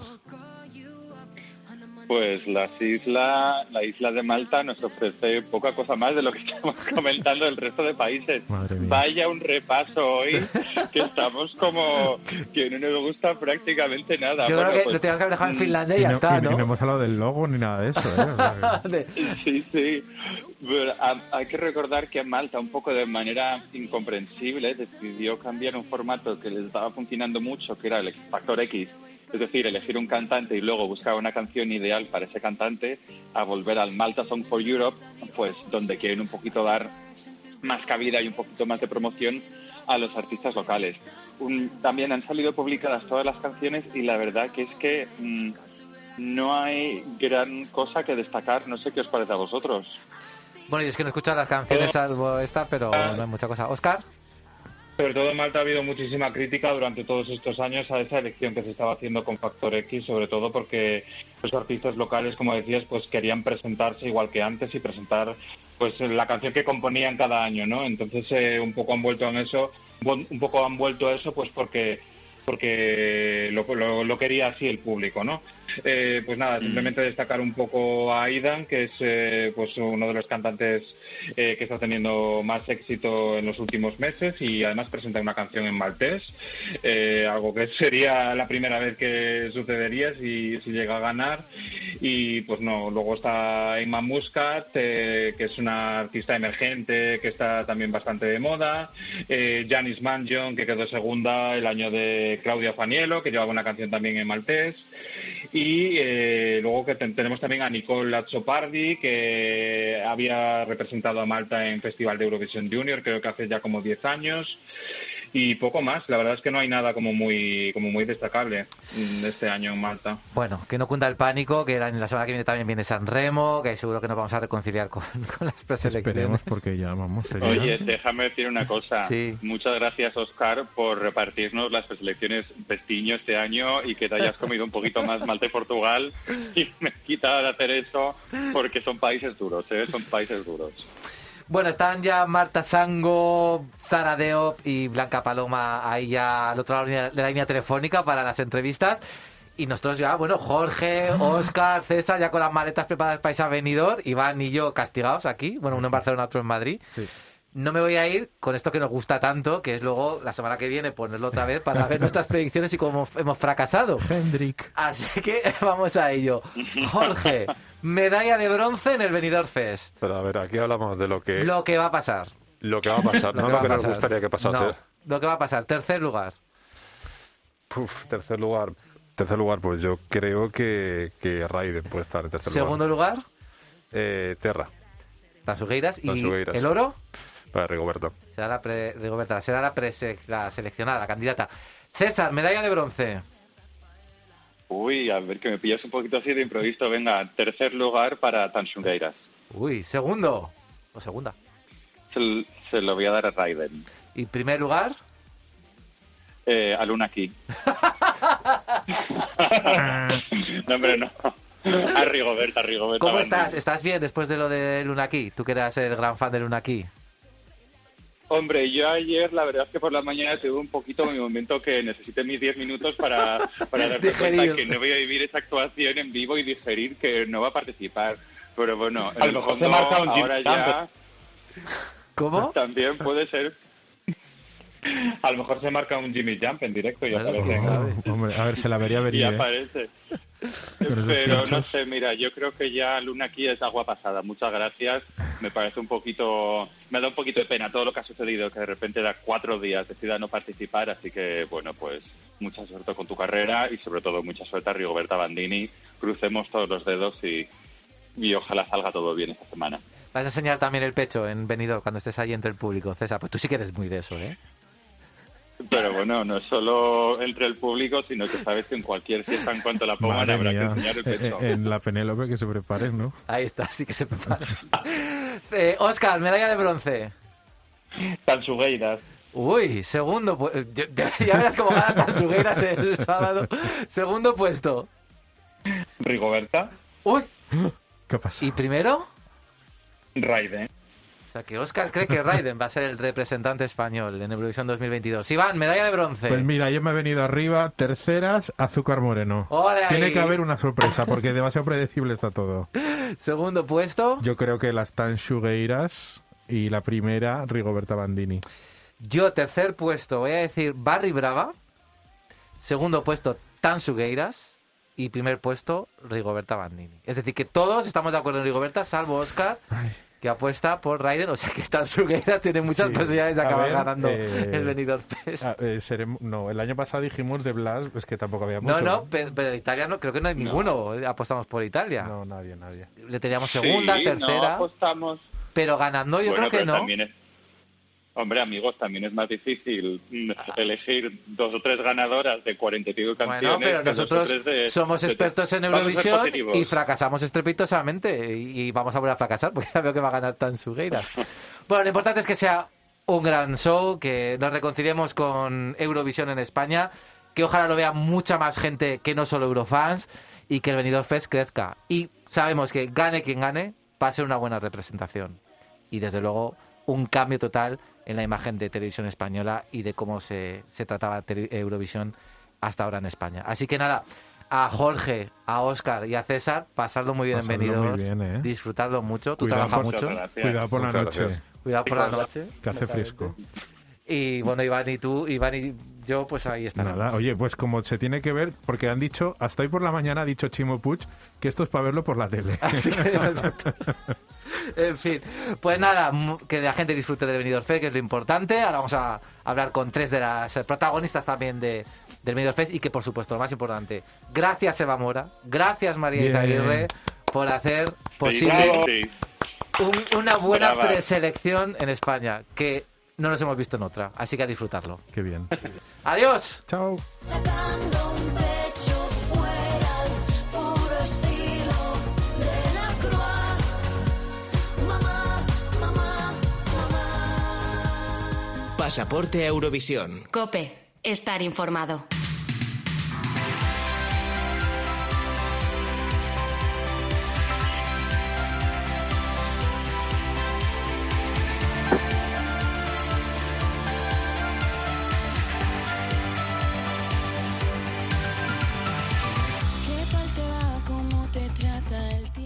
Bueno, pues una de las candidatas de este Benidorm Fest que ya, bueno, tiene experiencia en el mundo de, de Eurovisión, es verdad que de una manera muy diferente a la de este año, pero que ya sabe lo que es estar en la carrera por, eh, por estar en el festival, es nuestra siguiente invitada y yo tengo muchas ganas ya de darle la bienvenida. Hola Marta, ¿qué tal?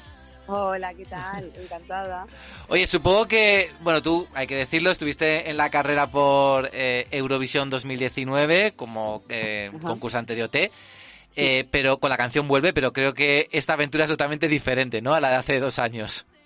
Sí, porque es verdad que en su momento no, nos dieron a cada concursante de una canción y no tuvimos nada que ver en el proceso de, de esas canciones, ni creativo, ni, ni nada. Entonces, al final, este año, pues, pues al presentar algo que es de mi propia cosecha, jo, pues la experiencia se hace completamente diferente. Te sientes más cómoda, ¿no? Sí, más ilusionada, digamos, ¿no? Más, y también con más nervios porque al final está todo, eh, o sea, lo que se juega es un proyecto eh, personal propio y en el que llevas trabajando mucho tiempo, así que al final pues se coge con más, con más ganas. Bueno, ese Vuelve era una bonita balada o medio tiempo, pero nada que ver con Sigues en mi mente, totalmente dos mundos diferentes. ¿Por qué apostaste por, por esta canción para intentar ir a Eurovisión este año? Mm, Bueno, realmente cuando me cuando me enteré de que había una, una digamos que sí, un festival en el que, que iba a coger artistas y que, bueno, que se iba a celebrar esto después de mucho tiempo, eh, fue la primera canción en la que pensé. fue fue en esta canción y con Mané y con Marcos que fueron las personas que, que compusieron la canción eh, como que bueno yo, yo yo llevo trabajando con ellos ya un año y, hemos hecho varias canciones y cuando nos enteramos creo recordar que estábamos los tres en el estudio y dijimos buah sigues en mi mente eh, la vemos la vemos dentro así que no te, no te sabría decir como el por qué a ver en realidad yo creo que es porque nosotros confiamos muchísimo en ella. Yo la visualizo mucho allí. Creo que es una canción que ofrece muchas cosas diferentes, ofrece in- intensidad, pero al mismo tiempo diversión, eh, tristeza, ofrece muchas calidades. Es una canción muy popular, una canción fácil de cantar. Y al final yo creo que por todo eso, por lo que la escogí. Ujú. Hombre, yo creo que la verdad es que está gustando bastante. Creo que tienes, eh, con pensando en la puesta en escena, que lo de que haya solamente seis personas se te queda corto, ¿no? Para todo lo que te gustaría a ti hacer sobre el escenario. a ver, sí que es verdad que he intentado estrujar al máximo los recursos que me daban, ¿no? Y con seis personas yo creo que vamos bien. O sea, que me hubiesen dejado diez, pues seguramente habría diez, ¿no? O sea, al final, bueno, pero quién sabe, hay veces que, que más no, no, no siempre es más, ¿no? Hay veces que es menos. Así que yo estoy contenta por ahora y lo hemos diseñado todo para que con seis personas en el escenario se disfrute muchísimo la canción. Bueno, después de salir de Operación Triunfo, eh, disfrutamos de ese ¿Qué más quieres de mí? que ha sido un éxito. Eh, este sigue en mi mente, sigue un poquito por esa línea.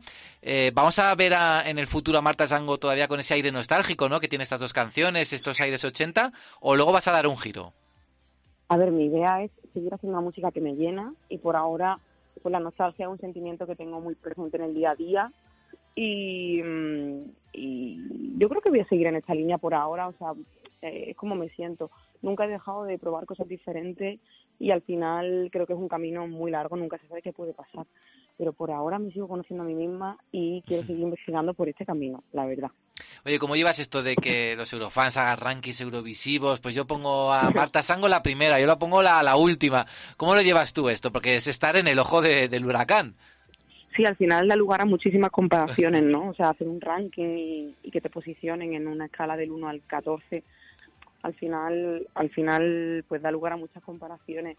Y a ver, yo suelo, yo suelo no hacerle mucho caso, ni, ni tanto al, ni tanto a las cosas positivas como a las cosas negativas, porque al final meterse en redes sociales a ver eh, cómo te puntúa la gente, o sea, te puede llevar una sorpresa tanto agradable como desagradable, ¿no? Pero eh, y por mi propio bien, como que intento no mirar mucho esas cosas, más como las críticas personales de cada persona.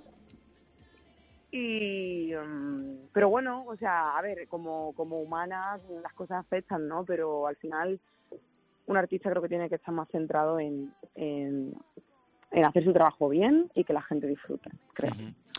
Bueno, hay mucha gente, ¿no? Que cuando cantantes que salen de OT, pues tienen carreras muy diversas. En la tuya, como digo, ya teníamos ese anterior single, ¿Qué más quieres de mí? Ahora esta propuesta. Pero supongo que, no sé si solamente por haber salido de OT o en general, supongo que moverse en el mundo de la industria musical hoy en día tiene que ser muy complicado, ¿no? Pues sí, o sea, la verdad es que es un camino muy, muy duro, porque no, sobre todo también siendo un artista joven, y, teniendo una experiencia pues escueta ¿no? en ese sentido eh, es, un- es complicado es complicado o sea al final un artista vende su producto vende su alma y y al final pues si eso no le gusta a la gente es un palo grande. También es un pues eso es un sector es un sector muy complicado.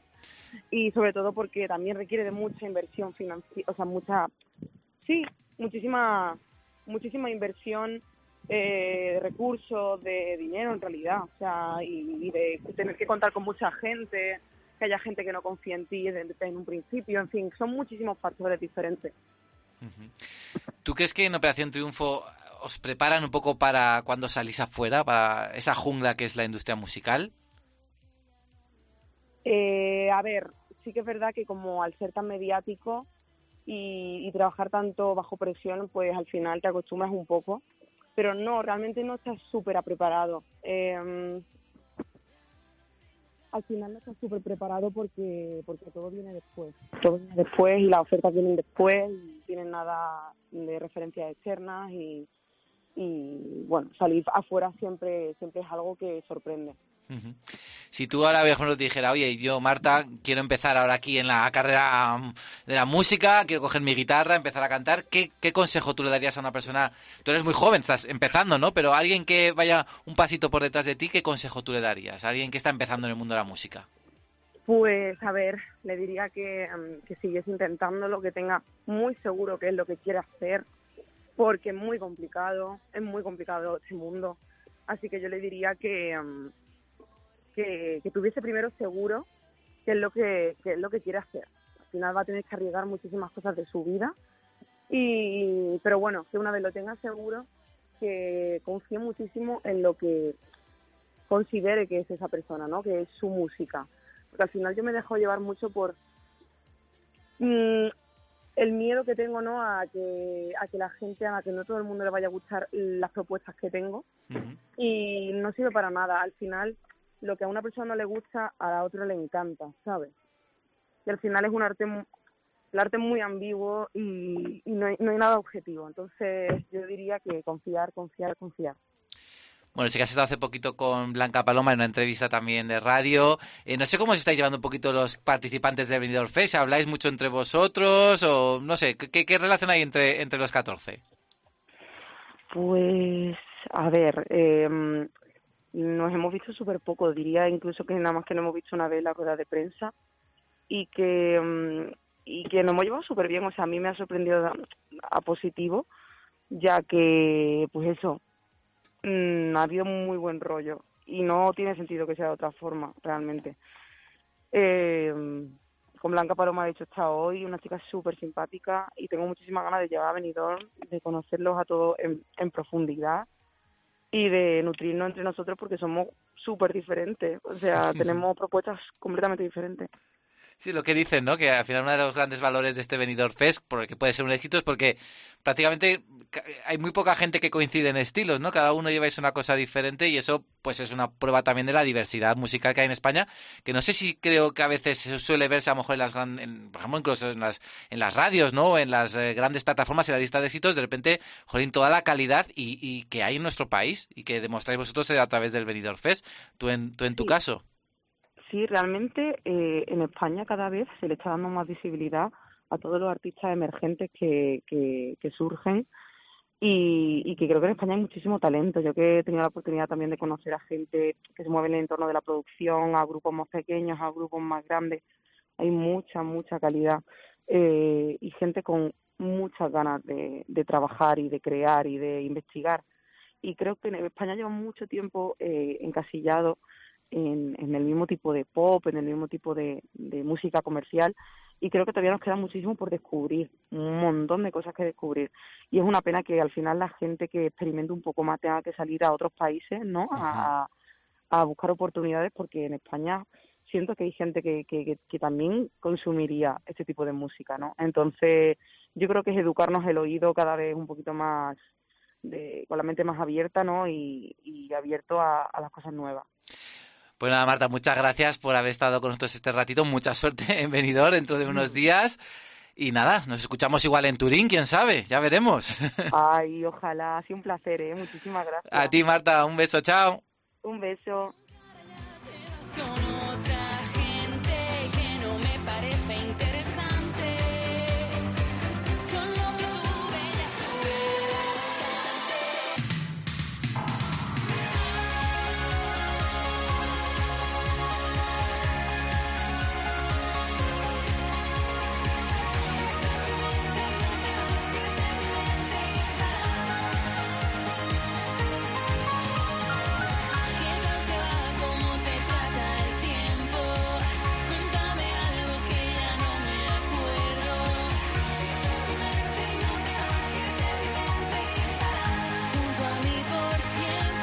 Pasaporte Eurovisión. Con Javier Escartín.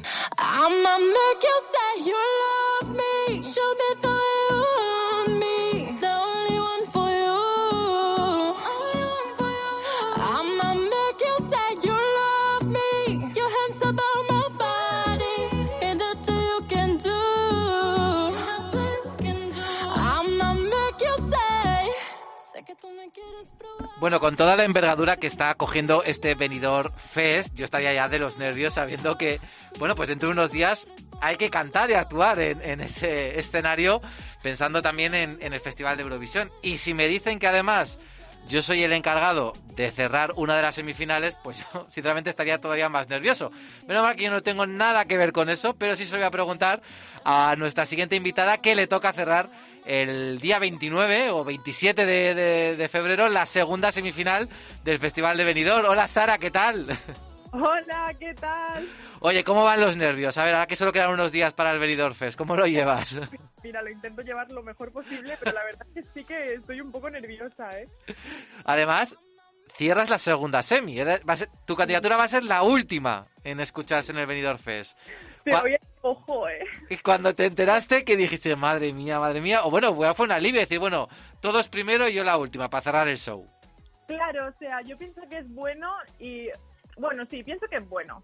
Porque, joder, tener el privilegio de cerrar el, el show tiene que ser algo muy guay, ¿no? Que sea como la actuación final. Pero también, claro, tienes esa responsabilidad de hacer un buen cierre, ¿no? Entonces está ahí la cosa, pero nada, estoy muy contenta, la verdad.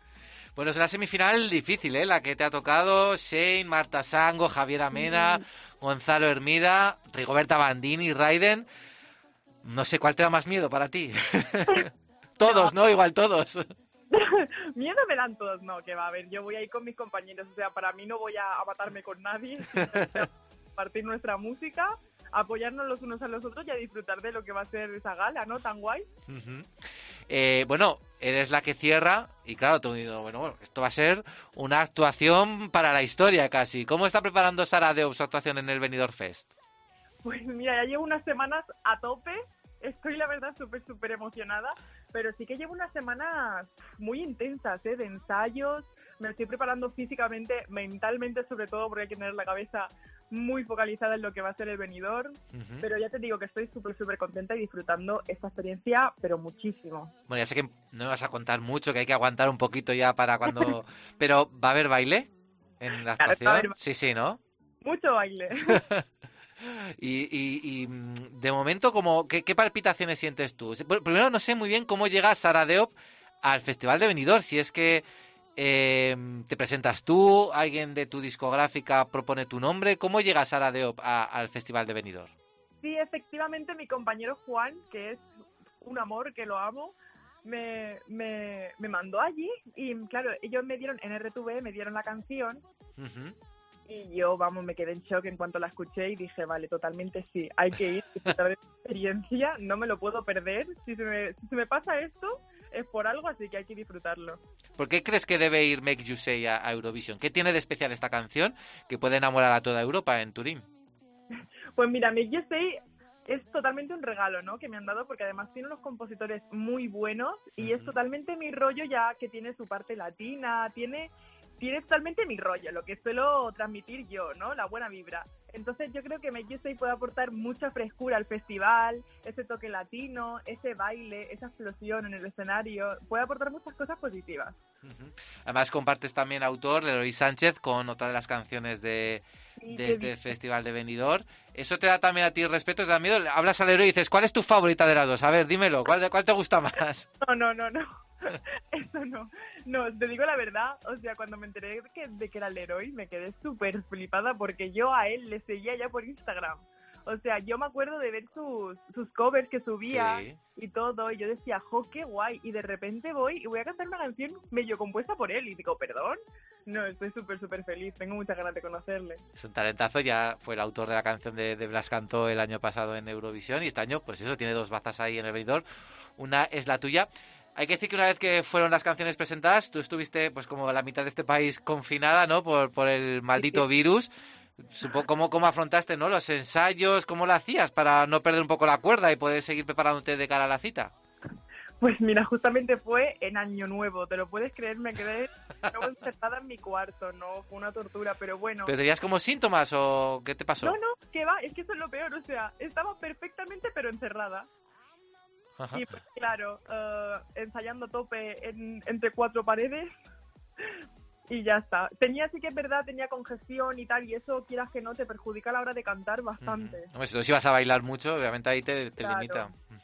Bueno, eh, hay que decir que Sara Deop ya sabe lo que es eh, ac- actuar en televisión. Ella participó en La Voz Kids, en el equipo de Rosario, con 13 años. Supongo que la Sara Deop de, que tiene, tenía 13 a la que tiene ahora 18, ¿no? 19, ¿cuántos años tienes ahora? 19. 19, ha cambiado mucho, ¿no? ¿En qué notas esa diferencia en una niña de 13 años que se presenta por primera vez a un concurso de televisión y esto que, hombre, a ver, eh, es otro programa de televisión, pero, hombre, tiene ahí el refrendo de, de Eurovisión, ¿no? Parece como que es un, un, un puntito por encima. Claro, yo te digo, o sea, yo a la Voz Kids fui básicamente a jugar, ¿no? Yo tenía 13 años, no tenía ni idea de lo que era salir por la tele, de que la gente te conozca y de la responsabilidad que era. O sea, yo iba simplemente, pues, me habían elegido, ¿no? A pasármelo bien, a hacer amigos. Pero claro, yo ahora con mi edad sé ya de qué va la cosa, sé lo que hay que, lo que hay que hacer y, y la mente cerrada, o sea, la mente bien colocada que hay que tener para todo esto, ¿no? Y pues sí que quizás me lo he tomado con más nervios. Hombre, hay gente que puede, que puede decir, bueno, es la Benjamina, por tanto tiene menos experiencia, pero claro, teniendo en cuenta que ya con 13 años te presentas a un programa como La Voz Kids, eso ya te da tablas. Claro, sí, sí, yo llevo muchos años ya en, en esto de los realities y todo. Eh, vayas o no a Eurovisión, eh, tienes 19 años, eres muy jovencita. ¿Cómo planeas tu carrera artística? ¿Dónde te gustaría verte dentro de, yo qué sé, 3, 4, 5 años? ¿Qué estilo de música qué te gustaría hacer? No sé. Para mí la música toda la vida ha sido todo, ¿no? Para mí. Y pues mi grandísimo sueño, obviamente, es poder transmitirle mi buena energía a la gente con mi música, que la gente se ponga mi- mis canciones para tener un buen día, para tener energía. Ese es como mi, mi mayor meta. Y pues después de esto, obviamente todo sigue porque yo apenas estaba empezando, apenas se había sacado cero drama y pues queda todo un recorrido, aún tengo canciones por sacar y, y mucho que enseñar a la gente para que pueda disfrutar. Va a haber un disco pronto, más o menos, se está trabajando en ello. Con lo difícil que es no. sacar un disco, ¿eh? que no es fácil. Disco no, pero sí que tenemos canciones por sacar preparadas. Bueno, eh, con respecto al lío de Spotify, ya lo has aclarado miles de veces, tampoco voy a, a indagar más. A mí lo que me sorprendió de todo es que las plataformas de, como Spotify también cierren por Navidad, que eso no lo sabía. Pensaba que esto era una fábrica continua de música, 24 horas, y claro, te viste afectada por, por, ese, por ese motivo. que es que haber estado em, unos días por detrás con respecto a tus compañeros en las plataformas te puede perjudicar? Aunque hay que decir que tu canción está sonando y mucho también, ¿eh? Claro, o sea, yo pienso que me puede perjudicar a la hora de que la gente ha tenido un poco menos de tiempo de oírla, ¿no? Durante esas dos semanas que no estuvo.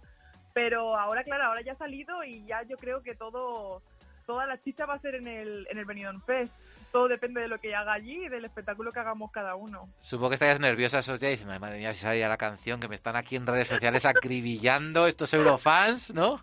Dios mío, sí. no. Pero también yo creo que es bueno, ¿no? Porque la gente tenía ganas ya de escuchar la canción en Spotify, de llevarla en el móvil y de poder disfrutarla. Sí, sí, total, la gente estaba muy implicada y tenía muchas ganas de escucharla, así que estaba contenta. Oye, ¿conoces Italia? ¿Has estado alguna vez allí? Sí, he estado varias veces en Italia, me encanta, he de decir que me encanta el idioma y todo. ¿Y en Turín has estado concretamente o no? No, en Turín no, ¿ves? Me falta. Es un buen plan. Es un buen plan. Oye, em, em, tú exactamente, ¿qué canción o qué candidatura crees que puede estar eh, rivalizando por el triunfo en el caso de que tú llegues a la final y estés ahí? ¿Qué canción crees que ahora mismo, bueno, pues parece que está sobresaliendo con respecto al resto? Claro, yo pienso, ya te digo, para mí todas son increíbles y todas van a hacer un grandísimo papel en Eurovisión, en el caso de que vaya. Entonces, te juro que no tengo nada claro quién puede pasar, quién puede ganar. O sea, sé que hay algunos que tienen más repercusión que otros, pero uf, son todas como muy buenas y cada uno tiene sus fans. Entonces, ah, no sé qué, no sé qué decirte. Te puedo decir la que yo más puedo oír. ¿Cuál? Hay mamá de Rigoberta, la oigo bastante. Sí. Sí. Es una de las favoritas también para la, la victoria. Y me alegro mucho, la verdad, porque es una bu- muy buena canción. Ujú. Bueno, a ver, ya va a estar tu semifinal. Así, bueno, y canta un poquito antes que tú, o sea que veremos a ver qué, qué ocurre. Pues nada, Sara, muchísimas gracias por este ratito con nosotros aquí char- charlando. Mucha suerte en Benidorm dentro de una semana. Que nos dejes impactados con esa mega actuación que prometes.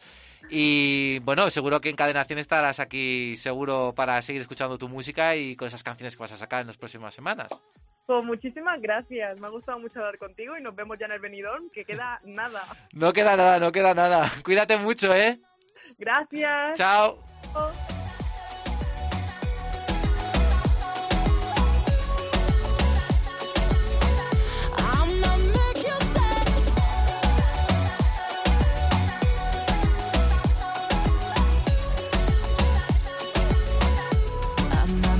You say you love me Show me the way you want me The only one for you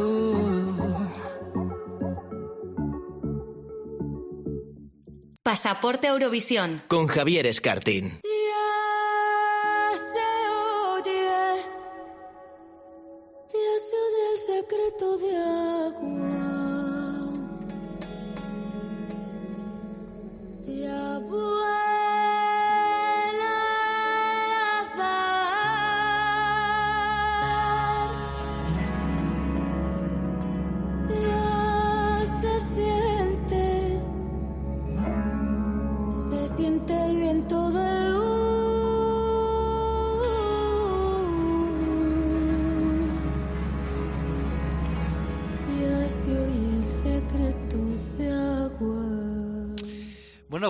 Quizá la primera candidatura que conocimos de este Benidorm Fest, porque cuando se anunciaron los candidatos, esta canción ya estaba publicada, aunque en una versión anterior, y muchos ya cayeron enamorados de este secreto de agua. Y luego llegó la presentación de los artistas y escuchamos en directo a Blanca Paloma cantar esta canción y otros dijeron, ojo, cuidado, que aquí puede haber una ganadora. Hola Blanca, ¿qué tal? ¿Cómo estás? ¿Qué tal, Javier? Muy buenas. Muchas gracias. Oye, eh, Pero qué vozarrón tienes, hija mía, qué, qué, qué arte ahí cuando nos deleitaste con nada, unos segunditos en la presentación de artistas y el otro domingo en un concierto en Madrid, ¿verdad? Eso es, bueno, muchas gracias. Sí. ¿Qué, qué tal fue ese, ese directo? Casi como podemos decir primer directo desde que te has metido en esta vorágine de Eurovisión. Ay, pues la verdad que me alivió muchísimo porque a mí lo que más me gusta es eso, el escenario, ¿no? Estar en contacto con la gente. Por eso tengo ya muchas ganas de que llegue eh, la gala del 26 y poder hacerlo y relajarme, ¿no? Quedarme tranquila, que salga muy bien y que la gente lo disfrute. Estaba ya entre el público ahí Eurofans, ¿no? Están integrados ahí que estaban ahí diciendo, vamos a ver cómo se escucha Blanca Paloma en directo. Has ganado muchos fans en este último mes, ¿no? Entiendo. Sí, la verdad que estoy descubriendo un mundo nuevo con esto de los fans y los eurofans en concreto, por lo menos conmigo están siendo de, de un encanto increíble. He recibido unos mensajes súper bonitos, positivos, que me están dando, vamos, muchos ánimos para esta recta final y con muchas ganas. Oye, mira, eh, tienes muchos fans, ya lo hemos dicho. Aquí tenemos un compañero que se llama Dani Márquez, que hace el programa con nosotros. Y el otro día estuvimos revisando las candidaturas, cada uno analizaba un poquito pues cuáles son las fortalezas ¿no? de, de cada candidatura. Y él, que te dio la máxima puntuación, para, para él es, su, es su favorita, dijo, escuchando la canción, ¿eh? dice, si cierras los ojos, visualizas el darro corriendo a los pies de la Alhambra. Y yo dije, mira, esto es tan bonito que se lo tengo que transmitir a Blanca Paloma cuando hable con ella.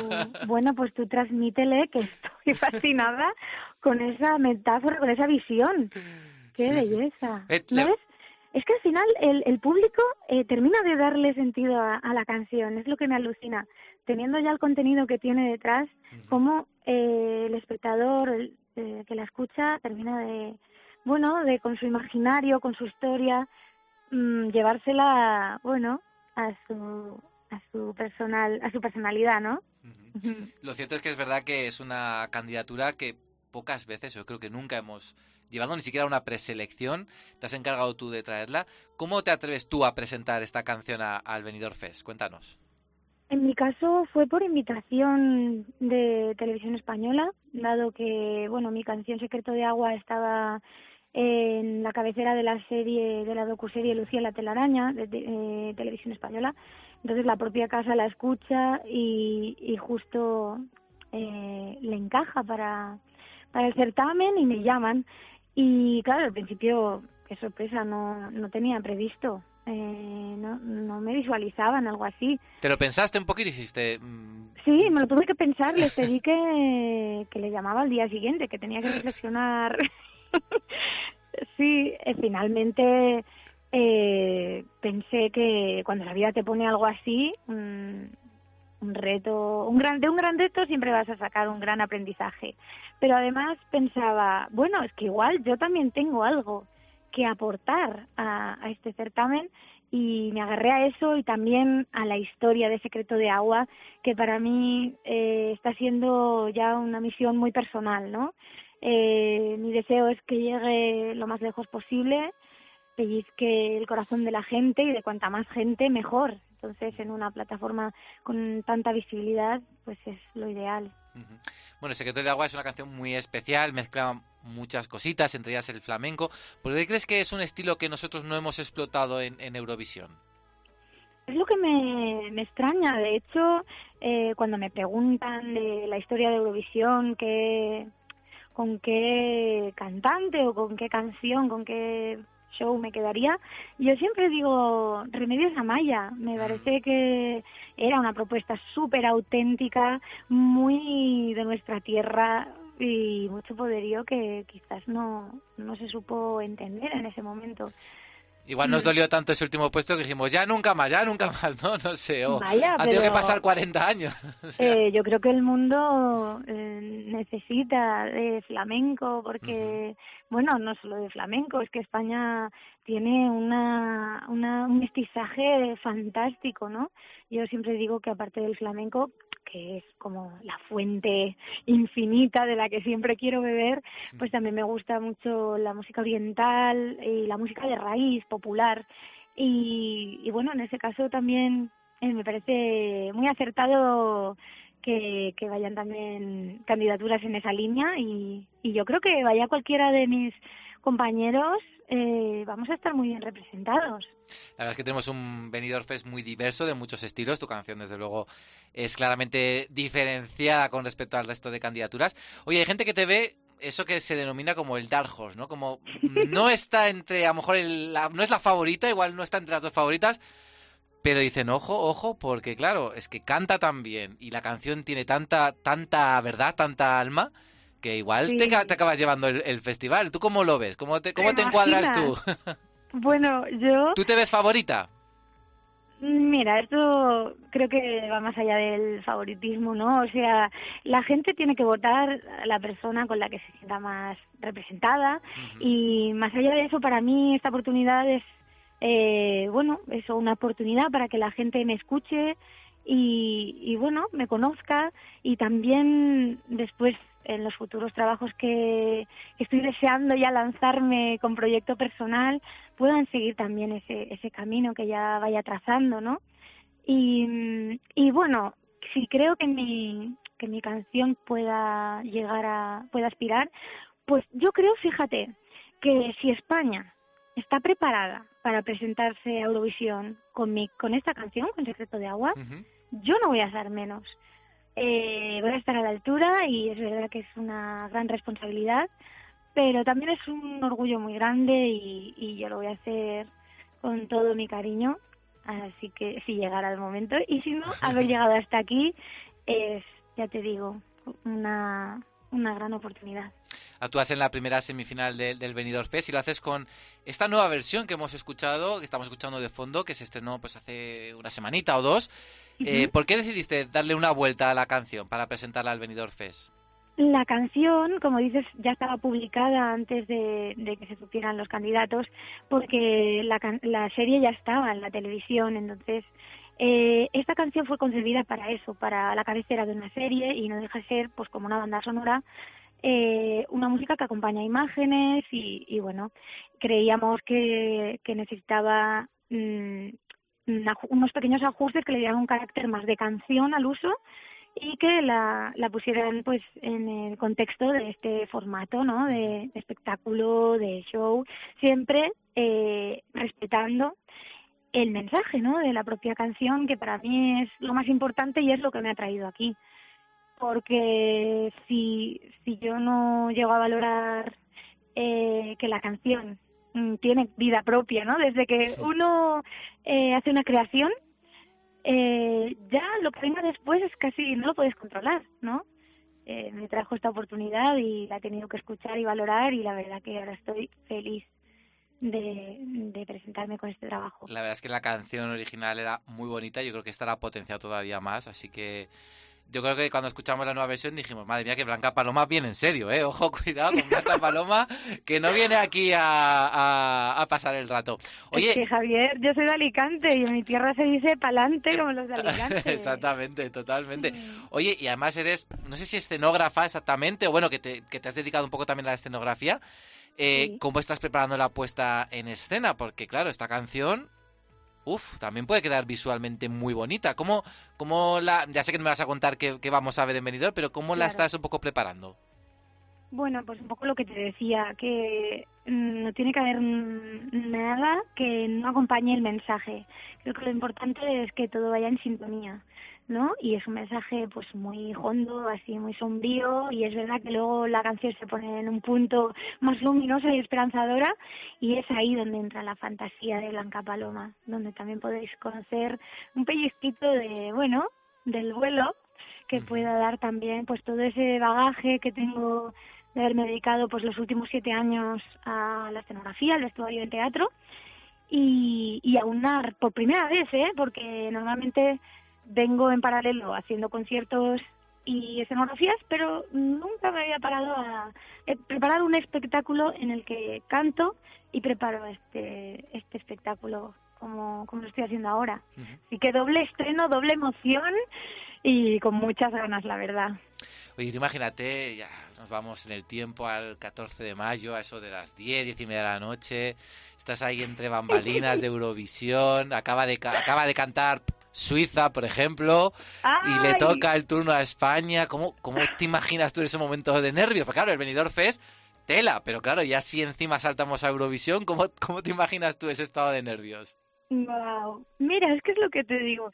En el escenario es donde creo que tengo menos nervios. Donde estás más cómoda, ¿no? Sí, justo. Sí, porque fíjate, ven- vengo dedicándome a la creación, al arte, desde que tengo uso de razón. Entonces, es el terreno donde yo más vibro, ¿no?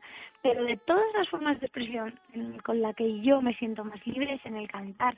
Así que cuando llega ese momento, pues solamente tengo que disfrutarlo, ¿no? Yo creo que es más trabajoso pues todos los preparativos previos, que todo salga bien, como quieres, como tienes en la cabeza. Así que bueno, yo voy a disfrutarlo en Benidorm, como en el patio de mi casa, como en Prince si llegara la ocasión. Oye, y hablando de eso, de, de tu futuro ya, venga uno de la mano de, de Eurovisión, ¿qué podemos esperar de, ese- de esos próximos trabajos de Blanca Paloma? ¿Van a seguir un poquito la línea de Secreto de Agua o nos vas a sorprender con otros estilos?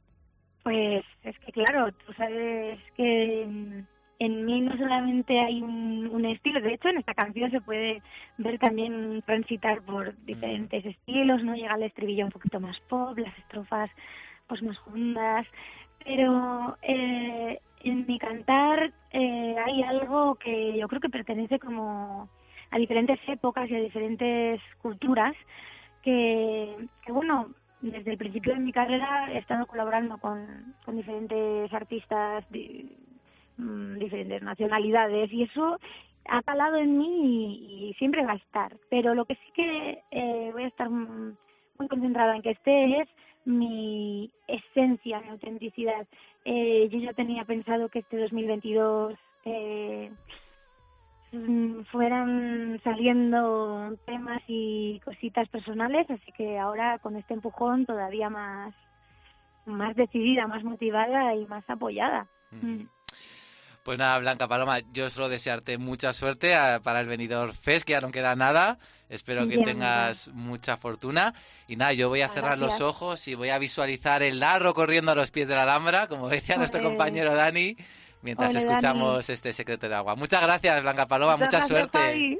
Chao. Gracias. Chao, chao.